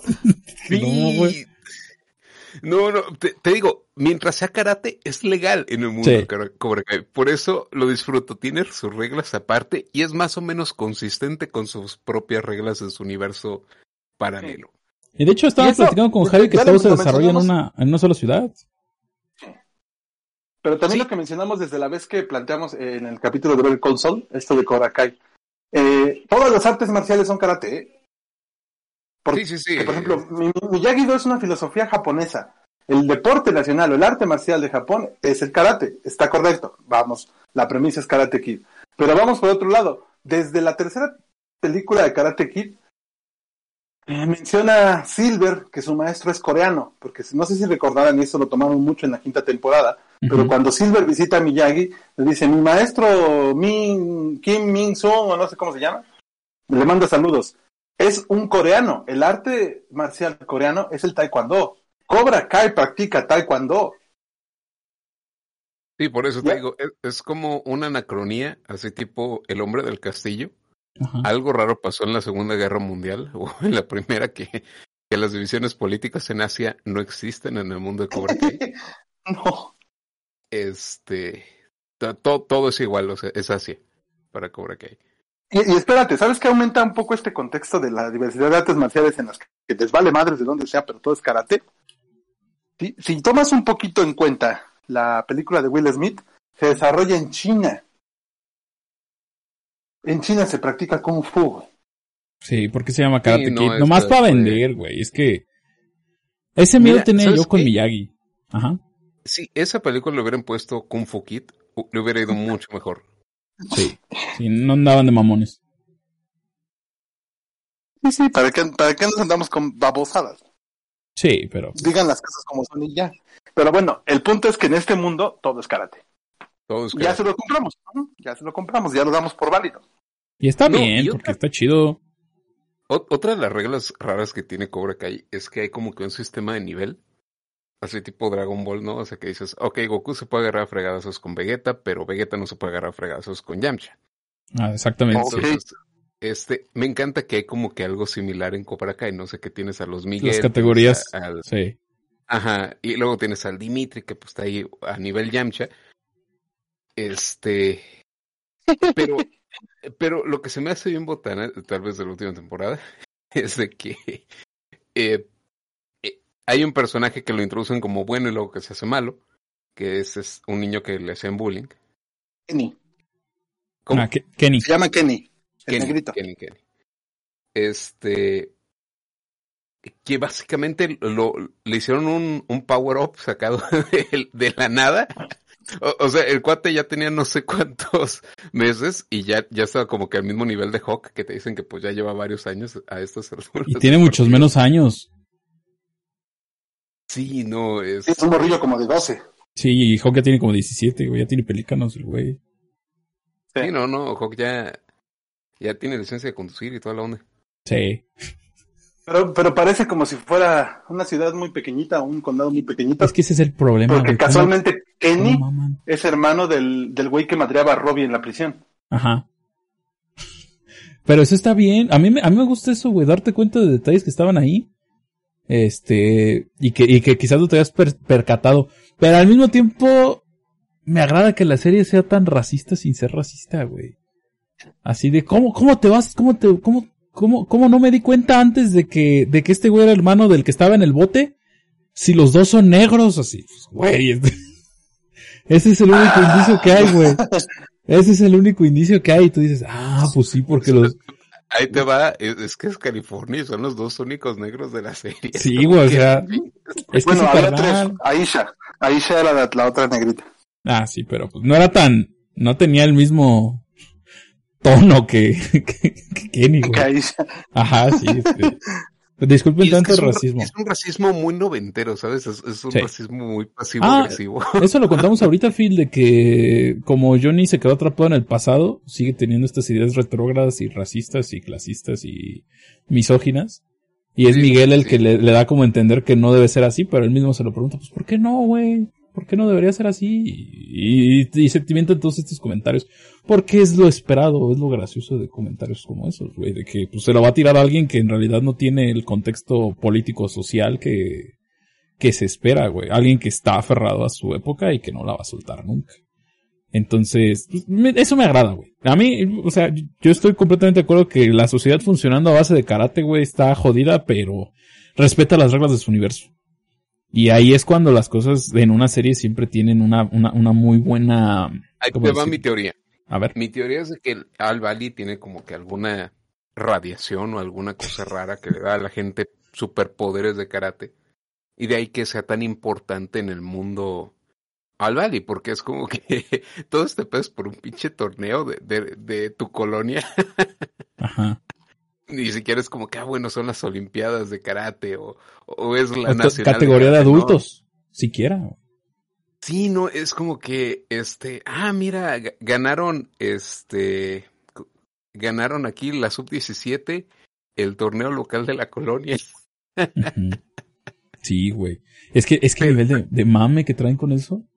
Ah, en, la tercera, en la tercera temporada sigue siendo, órale va. Está bien. No pasa nada, güey. No hay play. No, no hay problema, güey. Pero ya para la cuarta ya, ya te lo, ya te lo cuestionas, ¿no? O sea, a lo que me refiero es que sí, todos decimos así como de, ¿por qué el karate es tan importante, güey? Hasta la tercera, hasta, ah, te lo empiezo a cuestionar hasta la tercera, porque dices, güey, se metieron en una casa, güey, y le rompieron el brazo a un cabrón. O, o sale, por ejemplo, eh, ¿eh? un, un güey que yo, yo estoy seguro que es una metareferencia precisamente esto que estamos mencionando, es el mantarraya, güey. Simón. Sí. Mantarraya es un personaje que no habíamos hablado que toma mucha relevancia en la cuarta temporada y en parte de la quinta. Porque aparece, si no me equivoco, en la segunda temporada. Y hasta se madrea a los niños, güey. De lo que decía Phil, que los adultos no se pelean con los niños, pero a Mantarraya se lo permites porque como no sabe pelear, sí le queda de rival a un morro, güey. Es, es un güey que dice, no, es que, es que Cobra Kai es, es, bien chingón, es bien metalero. contexto, Mantarraya es como si Alfredo Adame fuera buena persona, pero no le cambiaras los... Ándale. los, los stats. Ajá. Sí, sí, igual de débil el güey. Pero pues el güey quiere estar en Cobra Kai porque el, el karate se ha vuelto como que parte muy importante de esta ciudad y, y, y, y, no se trata ni si eres popular, ni si tus jefes tienen feria, ni nada. O, o de que tú tengas el iPhone acá o el carro, sino de qué tan buen karate eres, siendo joven. Eso está chido. Es el gran ecualizador social. Sí, ándale, precisamente. Es el que determina el estatus social porque hasta la situación de Miguel mejora cuando el güey es bueno en karate. Sí, o sea, mágicamente aparece dinero. Nadie dice de, dónde está sacando dinero Johnny, de dónde está sacando dinero Miguel. Aparece mágicamente en el momento en el que te vuelves buen karateca. E, es una sociedad donde realmente existe la meritocracia. Ajá, pero en base al karate. Este, eh, pero en base al karate, por eso eh, Silver es rico, porque es bueno en, karate. sí, y de hecho nunca te van a entender qué hace Silver. Pero ya, ya hablaremos de Silver ahorita que, vuelva Javi. Sí, Va a leer unos comentarios de Kulerkio. Dice, la, eh, la mujer de la quinta temporada es china, ¿no? Ah, sí, pero ahorita hablaremos de ella. Y que curiosamente salen al mismo lugar, al mismo tiempo los dos bandos. Sí, güey, ¿cómo, cómo, cómo era que decían, ah, ya vieron? Estamos en el parque y también llegaron los de Miyagi-Do. Güey. Sí, sí. ¿Cómo, Yo también siento que ese es un chiste local. O sea, yo siento que, que quien sea que haya hecho eso en la, en la temporada dijo, pues yo creo que la gente va a entender que es mame, güey, que se junten también ahí. Y sí, güey, todos se encontraban en todos lados. Dice, pues él es millonario y Miguel es pobre y los dos son, y son mejores amigos. Sí, sí, sí. Ajá, Phil. Ah, bueno, no, de que eh, tiene como esta regla de, de yoyos. En yoyos hay como que esta regla en el universo de que si tú tienes un stand, pasa algo en el destino que hace que te llame la atención otra gente con un stand. Entonces, eso justifica todas las peleas en el mundo de yoyos. O sea, si tú tienes este superpoder, ese superpoder tiene como efecto secundario que te atrae a otras personas con ese superpoder como si fuera un imán. Entonces hay algo parecido en Cobra Kai. Nada más que en lugar de, de ser stands, son... Habilidades de karate. Sí, sí. ¿Sabes también qué otra cosa hace que compremos muy bien el concepto de Cobra Kai, no lo cuestionemos y lo abracemos todo esto? ¿Qué cosa? Que el mundo real está tan jodido que una pelea de karate es el menor de los males que podríamos ver en una escuela o en grupos de adolescentes. Porque dices, güey, mejor mil veces a que se agarren a putazas a que un idiota de estos desequilibrados agarre una pistola y se chinga a los 15. Sí, porque en el mundo de Cobra Kai no existe la segunda enmienda. Ajá, Aparte, no el, tiene armas. El mundo Cobra Kai, a pesar de lo absurdo que es que dos cuarentones, o bueno, casi, bueno, cincuentones, ¿no? Que dos cincuentones no pueden resolver sus problemas de la adolescencia, se los transmitan a la siguiente generación y se agarran a madrazos, sigue siendo mucho mejor que un escenario real. La verdad sí. Está bien. Ojalá sí se pudiera arreglar, güey. ¿Sabes cómo se agarran a putazos? Como lo hacen en la. En, bueno, perdón por adelantarme un poco, pero como lo hacen en la quinta temporada Miguel y Robbie. ¿Sabes qué? Mira, ya. Cánsense, agárrense a putazos hasta que se cansen. No importa quién gane, pero desquítense. ya déjense de mamadas, ¿no? Sí. Esa es la solución pacífica a un conflicto que sí ha escalado y nos ha constado. Digo, no los voy a doxear, pero sabemos que en la ciudad en las que vive cada uno de nosotros que estamos aquí, este, presentando el programa, este, eh, ver a alguien feo en un bar puede terminar en una balacera, güey. Sí, sí. Entonces, pues imagínate, este, el final malo de Cobra Kai termina después de Karate Kid 1, Johnny Lawrence pierde y se enoja tanto que agarra a su fusca que tiene que le salen sus sucaritas y se y mata a Daniel Aruso, güey. Se acabó todo. Porque pues esa es la respuesta. Ni siquiera tendremos que hablar de Cobra Kai porque pues no, güey, sí, sí pasan algunas cosas. En el mundo real, una persona que ha sido buleada como Kenny, pues se hubiera agarrado una pistola, güey. Sí, sí, sí lo hubiera hecho. Eh, pues, entonces vamos a seguir creyendo que este mundo de de caratazos es la mejor, la mejor solución para resolver los conflictos. Yo me lo sigo creyendo, eh. Estamos terminando la tercera temporada y yo todavía me lo creo. En la cuarta ya me empiezo a cuestionar. Hay este concepto en comunicación que le llaman verosimilitud o, como suspension of the belief, no sé cómo se diría en español, eh, como eh, suspensión de incredulidad, donde si una serie es suficientemente consistente consigo misma, da lo mismo que te presente algo fantástico, algo que es irreal. Tú lo toleras. Entonces, este, por eso puedes ver una caricatura hablando y te la crees. Porque hay como que esta abstracción que lo que más importa es tal vez la, la historia a nivel general, no, no, no entrará tanto detalle. Y, y creo que eso Cobra Kai lo sigue haciendo bien. O sea, da lo mismo que ten, estas cosas de las cuales nos reímos es más como por hacer el chiste, no, no es una crítica mala hacia Cobra Kai. Yo no cambiaría absolutamente nada de eso. Este, creo que es justamente lo que le da su encanto a la serie. Pero sí, sí, sí entiendo a, la gente que, que le puede sacar de onda esto un poco. Se necesita cierta tolerancia para, a final de cuentas, e, es una serie y, no, no deja de ser.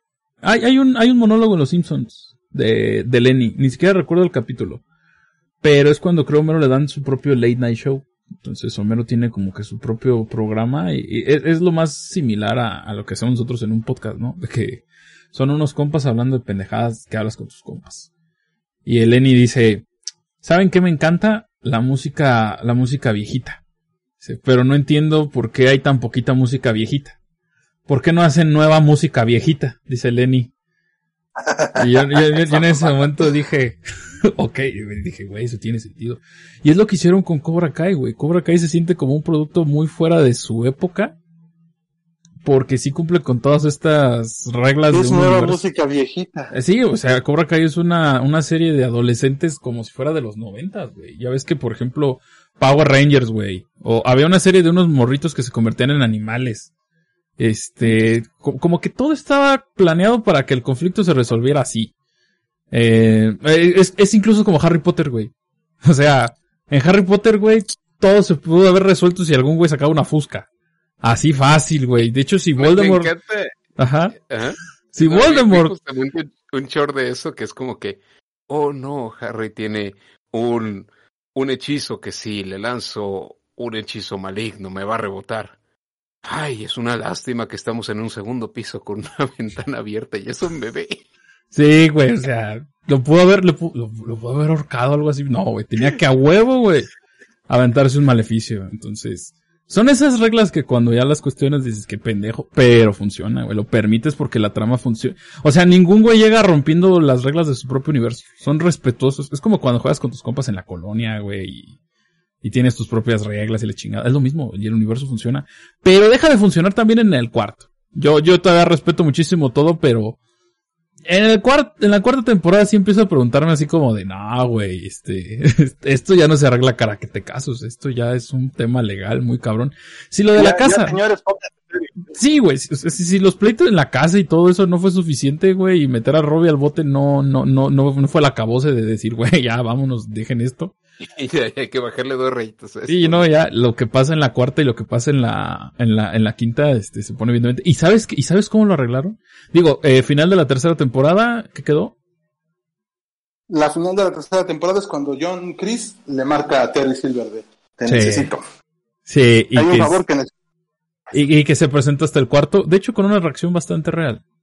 Terry Silver siempre fue un millonario por cuestiones de su empresa, parece que tiene muchas acciones, quién sabe, es como un güey que ya está como jubilado, pero sigue siendo dueño eh, de una empresa que pues, trabaja otro güey. Yo tengo una teoría. Terry Silver eh, como que se heredó algo. No, de hecho sí no heredó, sí heredó la empresa. La, segunda es de que el güey era bien corrupto. Yo me acuerdo que Karate Kid 3 me encanta porque Terry Silver es estos villanos que no tienen ninguna como ninguna cuestión noble detrás. Porque ya ves que ahorita se ha hecho mucho como es eh, lo que le hicieron a Thanos, ¿no? no, es que yo mato gente porque quiero un balance en el universo y que así tengamos más recursos, ¿no? hay, hay esta justificación noble en los villanos de que, bueno, es que es un villano, pero es más bien por, por cómo lo hace, no por qué lo hace. Y Terry Silver no. Terry Silver es un hijo de perra y él sabe que es un hijo de perra y le vale madre. Sí. Eh, hablando de, Karate Kid 3. Sí, en este, Karate Kid 3 sí. Ya después como que te dicen que justo, yo creo que ya ahorita ya estamos entrando a la cuarta temporada.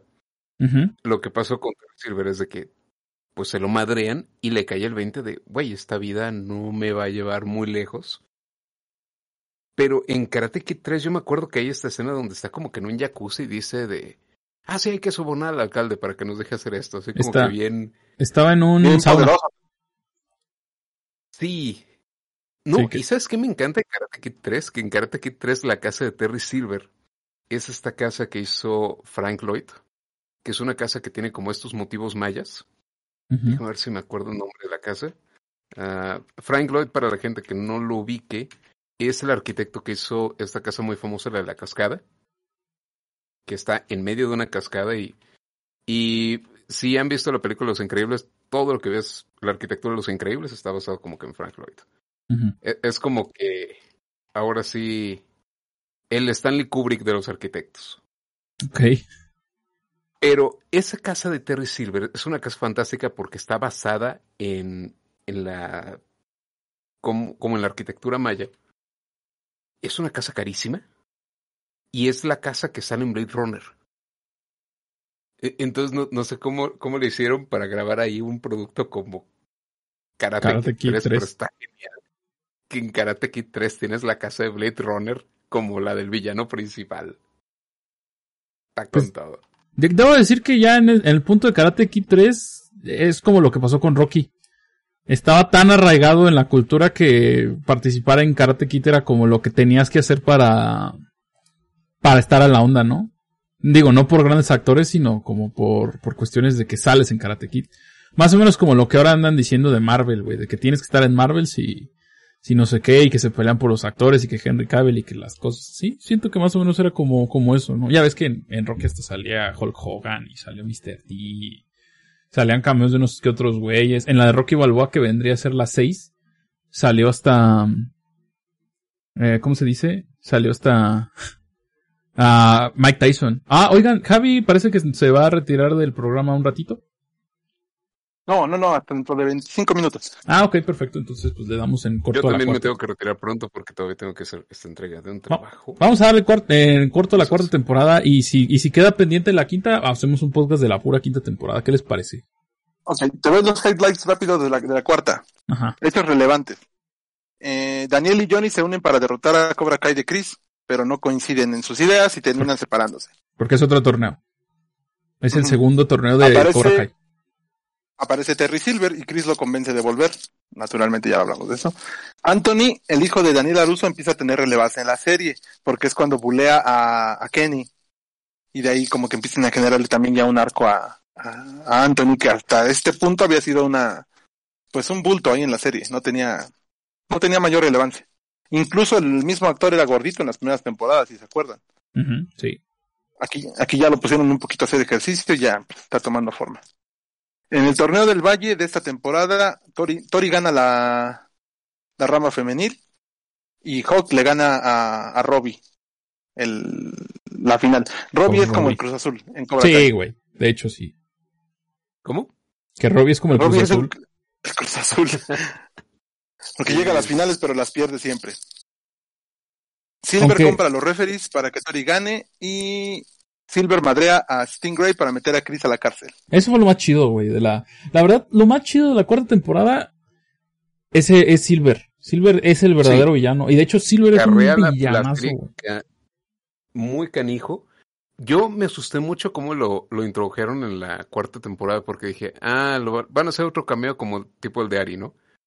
Y de nuevo, a mí me, me encanta el, el, Silver de la tercera película porque es un cuate que no tiene ninguna justificación para ser malo. Le gusta ser malo, es malo y ya. Por eso es brillante, güey. No, hay porque, porque, la motivación de Chris es, ay, mi trauma de la guerra. Sí, eh, sí, sí. Y, todo ese pedo. Y no, el otro güey simplemente es malo porque le divierte ser malo, güey. Pero me encantó lo que hicieron con la cuarta temporada, que es que llega Chris y este cuate que ah, era muy malo y había como que mantener un perfil más bajo y, y pues se hizo así como un señor tipo, ¿cómo se llama el hijo de, de Alejandro Fernández? ah, mm, bueno, Alejandro mm. Fernández. Te, sí, yo, este sí, porque el Vicente Fernández es. Sí, te iba a decir. No, esa sí está difícil, maestro. Pero, pero sí es una vida así como que muy bohemia, muy, muy tranquilo, de, de señor New Age, vegano, este. Alejado completamente de, su propia personalidad, sí. Y todo eso. Y dije, ay, qué, qué, qué manera tan fea de arruinar a un villano pero como lo volvieron a transformar a ese villano que vemos en Karate Kid 3. Son genios los de Cobra Kai. Sí, y aparte hay algo, algo que me gusta mucho. Hay, hay, hay, perdón. Hay una escena final que sí es parecida a la primera temporada porque regresa Chosen. Y Chosen me parece que es precisamente este güey que habla como quiero, Quiero, mencionar algo, algo ahorita con, el tema de Silver, antes de llegar a Chosen. Ajá. No, sí, yo también, pero a lo que iba es que Chosen es como la, la contraparte de Silver porque algo que me gusta mucho de Silver es que sí, lo volvieron un villano, pero de hecho lo volvieron un villano realista, güey. Mira, no es por demeritar las cuestiones personales ni la situación económica de Chris, pero pues Silver tenía todos los recursos para ser más villano porque tiene, no, no es que tenga mejor motivación ni nada que Chris o que todos los otros, güey. Tiene más medios. Pero básicamente dijo, güey, pues está bien, si quieres meterte una pelea de influencias y una pelea de recursos, me la vas a pelar. Y toda la quinta temporada es que la gente se le está pelando a Silver porque Silver tiene mucho más dinero que todos, güey. Y con toda ¿sabes por qué Silver era necesario? ¿Por qué? Aparte de que pues, obviamente está dentro del canon, pero el hecho de que Daniel odie Cobra Kai no es por Johnny Lawrence. Es por Silver. Es por Silver. Es por Silver, porque al final a Johnny le ganó. Terminó la rivalidad y él, ganó, él salió victorioso de eso. El pedo contra Cobra Kai es por todo lo que Silver le hizo a, Daniel y que contra él de alguna forma no había podido superar, ¿no? Porque no salió victorioso contra Silver, salió victorioso contra Max Barnes. A Silver jamás lo derrotó. En la quinta queda, queda todavía presente que, que Daniel sigue traumado con Silver. O sea, nosotros que pensamos que... Es que sabes que ahí te va otra cosa de Silver. Silver, a diferencia de los otros villanos, es un psicópata. Sí. El cuate disfruta torturar y manipular a la gente.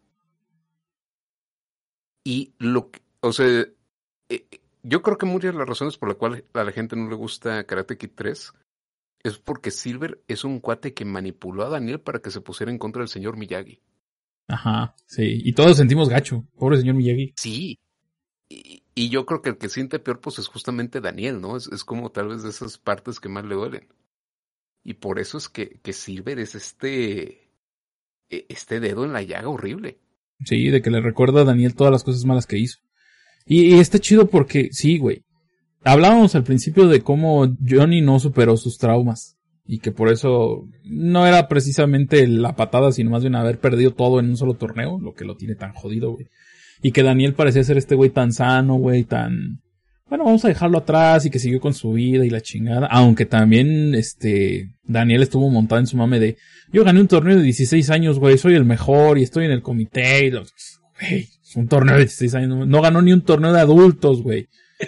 Si, hubiera sido un torneo de adultos, yo, yo me la creía, güey. O sea, no, sé. que te hubieran hecho creer que a lo largo de los años siguió eh, practicando karate. Siguió en las artes marciales, ajá, que, que fue maestro, que fue gran campeón nacional. O sea, que hubo algo más allá del pinche torneo del Valle. fue el All Valley, o sea, no, no es ni siquiera la. ni el estatal. Nacional, ni la estatal. eso, ni la estatal, güey.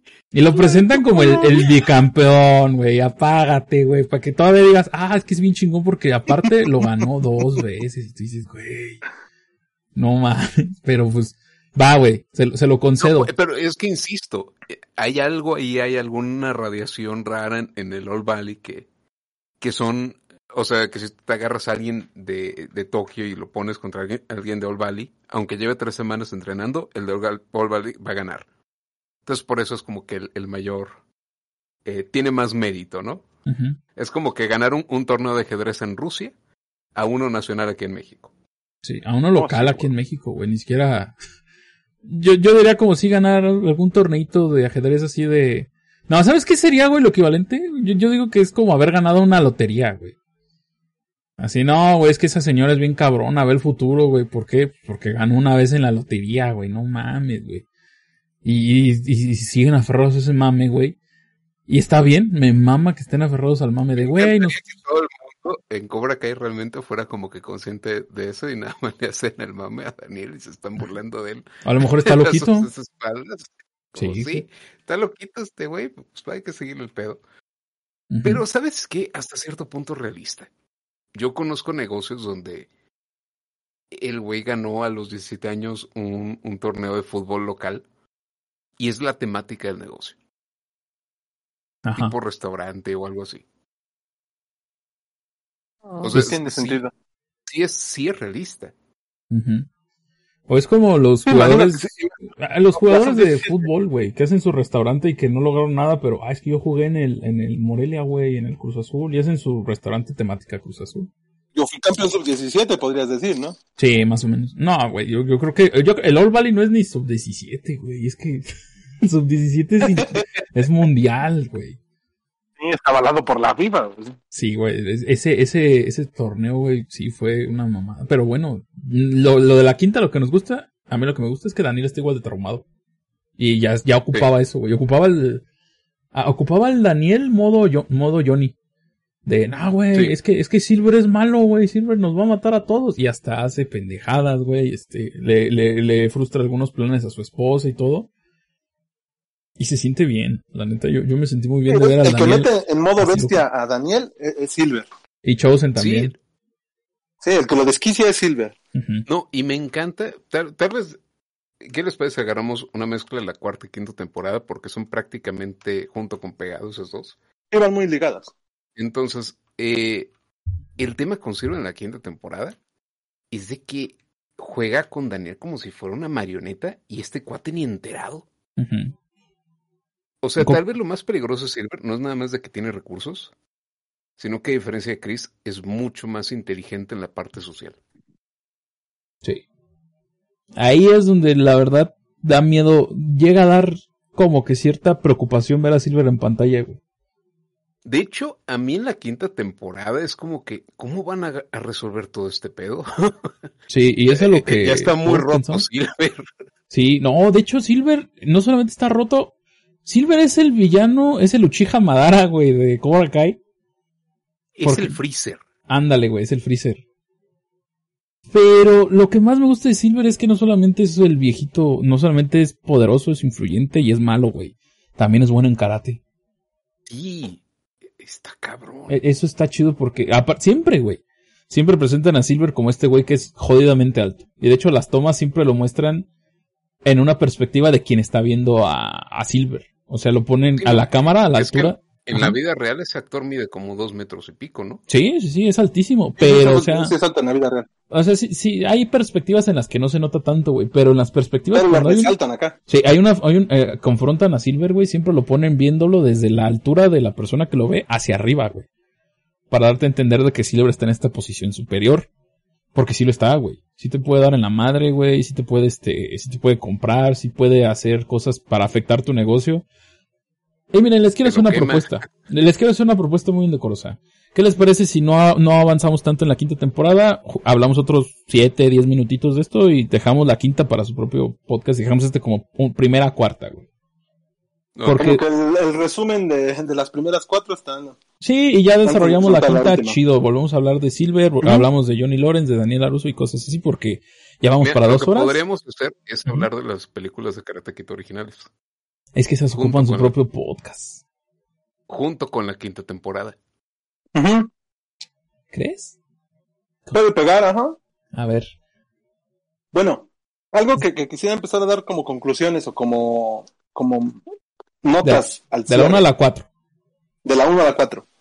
Eh, o generales, mejor dicho. Bueno, sí.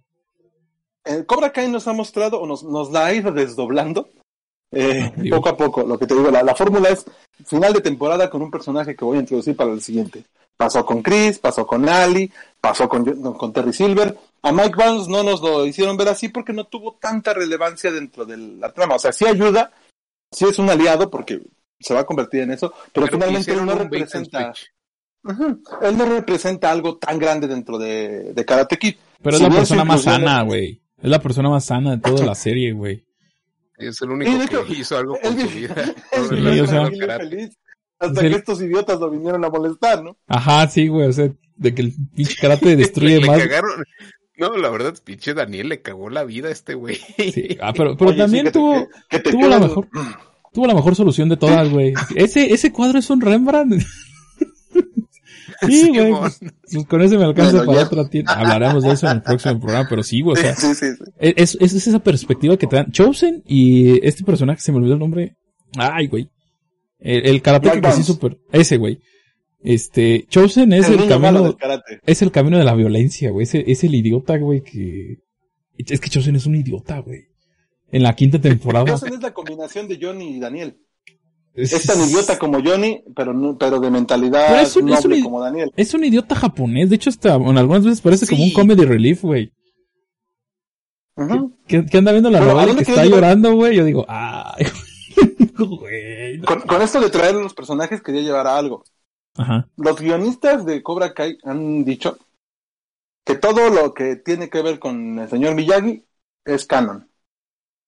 Entonces, ya llegamos al punto máximo. Ya nuestro final boss en el universo de Johnny Lawrence y Daniel Laruso, nuestro final boss es Terry Silver.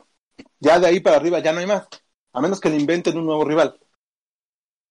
Sin embargo, sí queda algo todavía del canon de, Karate Kid que pueden hacer uso. No sé cómo lo vayan a hacer. si sea un cameo, si sea alguien que apoye, si sea, no sé, pero finalmente eh, es que no creo que sea villana, porque Julie San es canon dentro de la historia de Karate Kid, porque finalmente es la, la única otra persona, además de Daniel, que fue entrenada por el señor Miyagi. O sea, Daniel no es el único alumno de Miyagi Do. Hijo de su madre.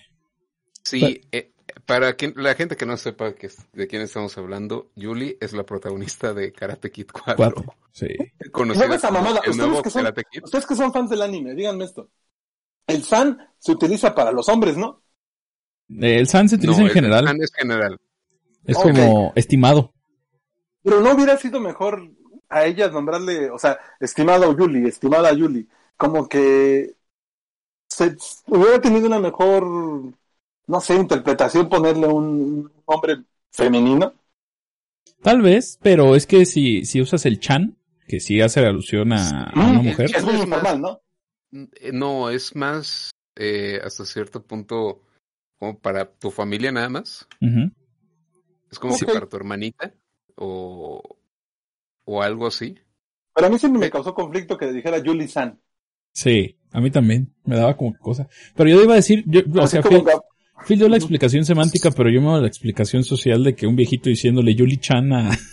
este, suena muy... Podría serlo si fuera su abuelo. Sí, pero no es su abuelo, es un mm. señor ahí que conoció. Dice, ¿qué pasó mi Yuli Chan? Si suena, eh, eh, al, argot japonés queda como hasta piropo, güey. Mira, eh, el Chan aparte es como, no es un diminutivo, pero socialmente es parecido a un diminutivo. Entonces sería como si era, hola Yuli. Chiquita. ¿Qué pasó, chiquita? no, Se puede malinterpretar. Pero el problema con, con Yuli Chan es de que, con Yuli Chan, con Yuli Chan, es de que eh, pues lo interpreta Hilary Swank y esta mujer tiene un Oscar. Entonces no creo que les dé el presupuesto para. Pues mira, pues lo cambias, pones otra. ¿Qué te pasó? Que, Hilary Swank. Me dieron unos que la de Edward Norton y, y Mark eh, Ruffalo. ándale, más o menos.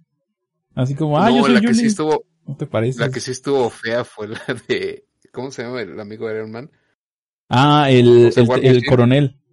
Pero no, sí, sí, sí. El, el War Machine. Sí, lo, lo que hicieron con Rhodes en la mamá. Sí, güey. Pero pues también para Nadie se va a dar cuenta, güey. Pero fue la primera persona que le quiso pelear a Disney dinero, güey. Bueno, a Marvel. Oye, quiero levantar, quiero levantar la mano, Sensei, porque voy, voy a dejar este tema para la quinta, güey. Me parece que la quinta temporada de Cobra Kai lo que mejor cumple es que ya empieza a jugar con el ridículo.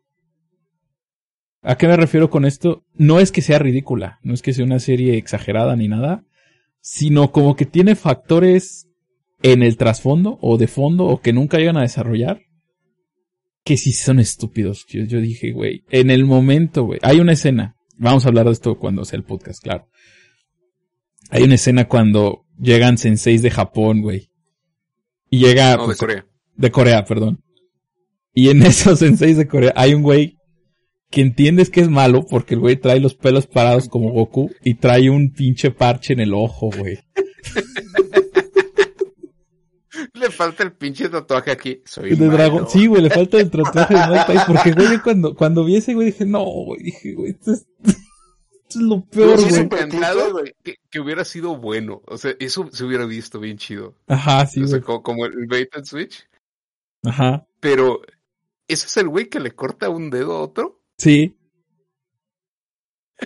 Sí, eh, le cortaron un dedo a alguien, gente, estamos haciendo spoilers, pero... No, güey, está perra, güey, la quinta temporada porque... Está a punto de ser estúpida, pero no llega, güey. Como que, como que, como que te juguetea mucho con ese, con esa línea, güey, con esa frontera de... Sí, e, está como Oigan, banda. ¿Qué? Acabo de ver algo que me acaba de volar la cabeza y no tiene que ver con Cobra Kai, pero... ¿Ah? Ya, ya empezaron a utilizar el CGI para lo que decía sordo de Pat Molita, para traer a actores a hacer comerciales. Acabo de ver un comercial de Old Spice donde está Dolph Lundgren de joven. El, con la imagen de, con la caracterizado como Iván Drago, pero cuando era joven. Ah, claro, CGI. E, eso ya existe desde hace mucho y de hecho una de las revoluciones que hubo recientemente es eh, una tecnología que se llama deepfakes, que utiliza una cosa que se llama tecnología GAN, donde utilizan GPUs como para simular un cerebro con redes neuronales, para generar imágenes muy similares a como las haría tu mente. Entonces, el deepfake funciona muy, muy bien, porque lo entrenas con fotos reales de una persona y le dices, quiero que me sobrepongas esto sobre otra. Y el caso que es tal vez más notorio es el que hicieron con el de Luke Skywalker en la de eh, de Boba Fett, creo que es la serie, donde directamente agarraron un montón de fotos de Mark Hamill de joven y se los pusieron a otro actor para que le hiciera de Luke. My God, ojalá por favor nunca hagan eso con el señor Miyagi.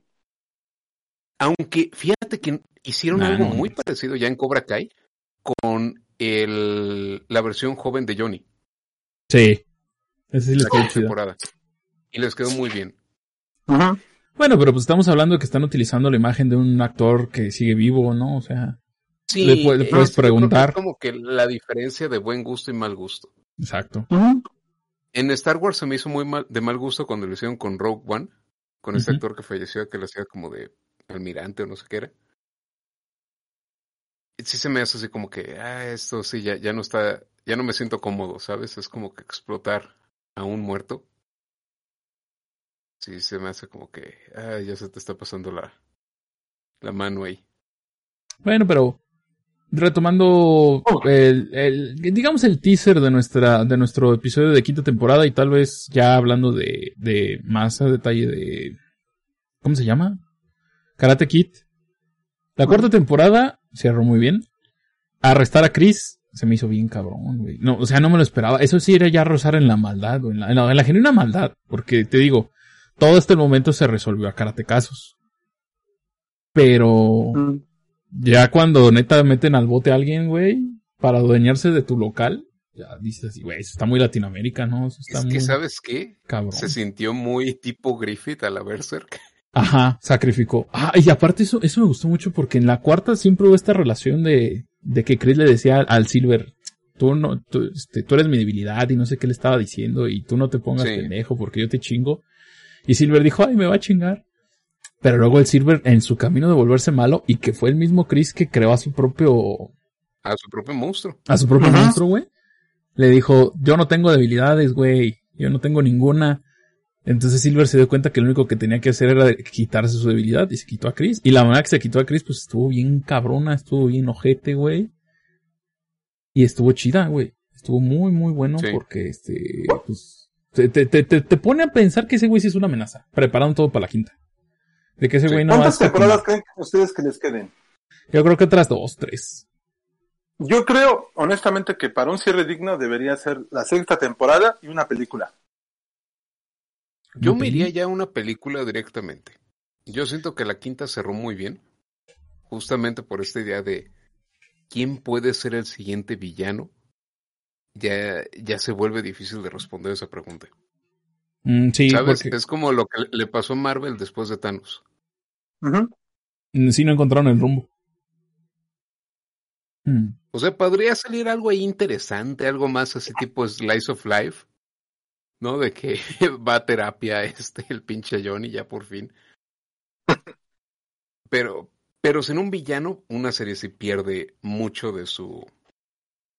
De hecho, yo creo que justamente por eso Cobra Kai no pegó al principio.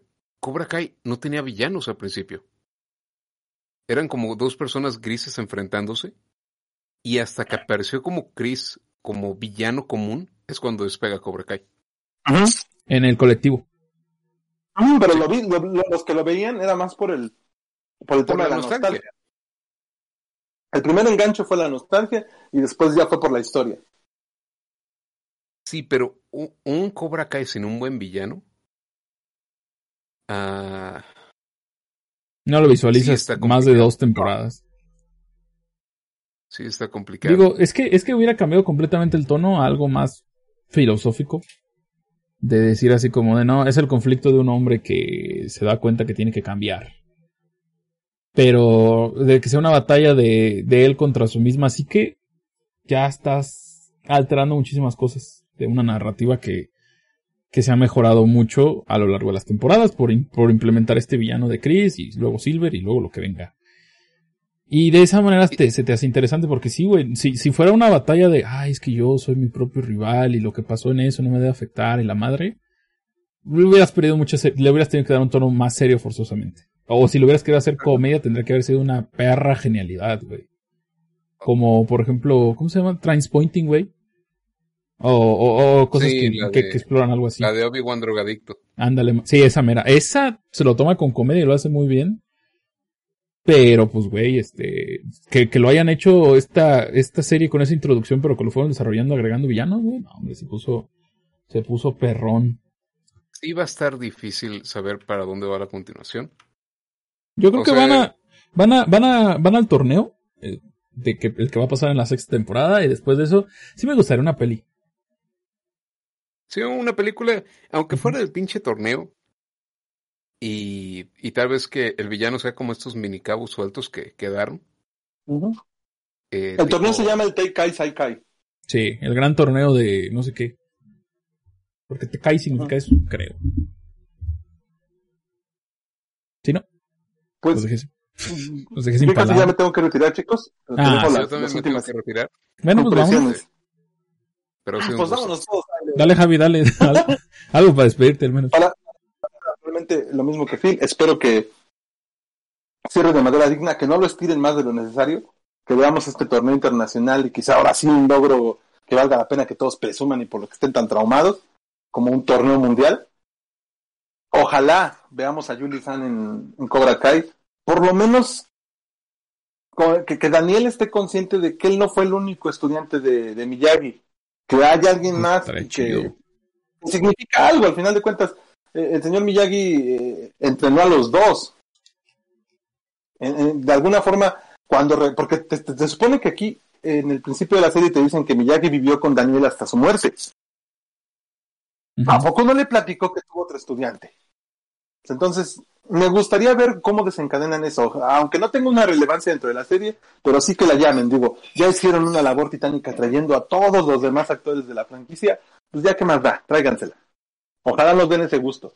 Y este, y me gusta, te digo, Cobra Kai eh, es, está hecho para la generación que, que crecimos viendo películas de Van Damme, de Bruce Willis, de puro pinche balazo, puro madrazo, de... de ¿Te imaginas que en una de esas dijeran que, que Cobra Kai está en el mismo universo de Rocky? y que el villano sea Creed.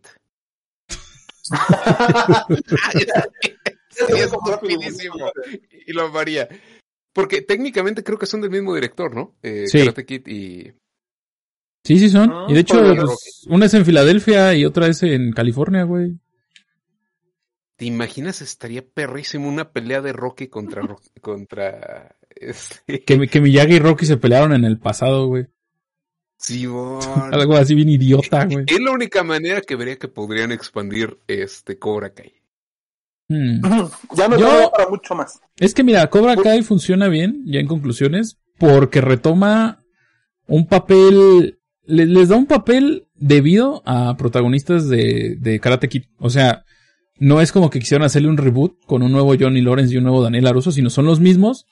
Pero pues como pasó el tiempo ya no pueden ser estos morros que compiten, güey. Ahora compiten, pero a, como compite un adulto, que a veces es en lo laboral, a veces es en lo profesional, a veces en lo en la iniciativa, en cosas así, güey, y lo hicieron bien. Porque pues ahí está el Kung Fu Kid que no pega y no creo que, no creo que a nadie le guste, güey. Entonces... Ojalá, llegue, antes Julie San que Dre Parker a, a Cobra Kai. Pues ojalá, pero ya se tiene que ir, Javi. Este, ya no vamos a alargar más esto. Muchas gracias, Javi, por haber estado aquí con nosotros. Hablaremos después de Karate Kid y de la quinta temporada, o todo lo de Karate Kid, o luego de la quinta, no sé.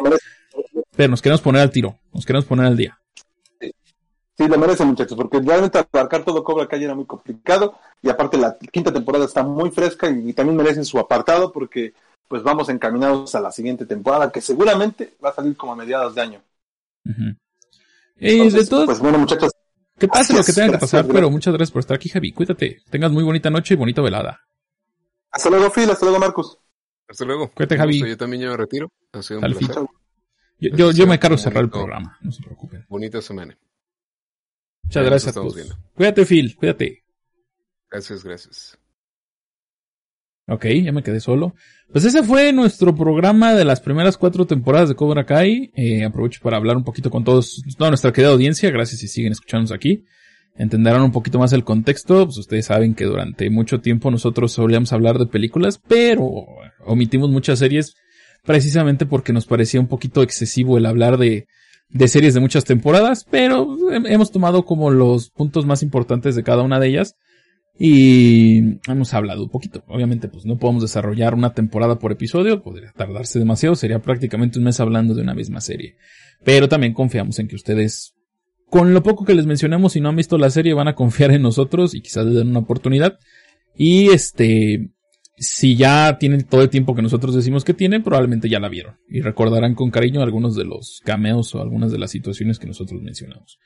Entonces, pues sí, nos, nos ganó un poco el tiempo. Este, y ahorita, pues vamos a terminar el podcast aquí. Lo voy a dejar como Cobra Kai, temporadas 1 a 4. Y el próximo va a ser temporada 5 o Karate Kid y temporada 5, no sé. Hasta, hasta por producción me gustaría si vamos a hablar de algo que sea puro Karate Kid o que hablemos de alguna otra película, alguna otra serie. Ah, desafortunadamente, pues creo que Javi y creo que Phil no son tan seguidores de Game of Thrones como lo soy yo, entonces yo sí voy a estar viendo la, la final de House of Dragon. Quizás hable, quizás yo haga un podcast en solitario, lo cual puede ser sumamente aburrido, o busque a alguien que nos pueda acompañar para hablar de House of Dragon y tener un mini podcast. Queda pendiente todavía la grabación del especial de Marrón, tengo que hacer unas grabaciones con miembros de su familia y con amigos cercanos que él tuvo. Pero pues ustedes saben que eso está en pie y que lo vamos a lograr. Eh, Cyberpunk, Cyberpunk Edge Runners también queda al pendiente.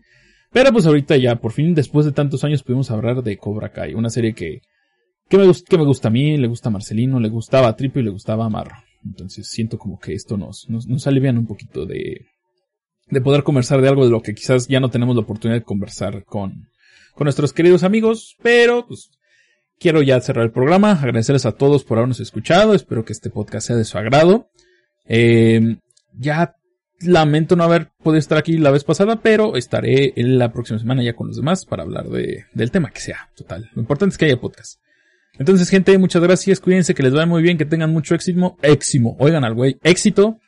Y pues, ya saben, como siempre decimos aquí en Blockbusters, sin Telégrafo Patera, cultura subliminal no cancelable y la, ¿cómo era? Las películas que no quieres ver en el podcast que sí quieres escuchar. Se cuidan. Hasta la próxima. Bye.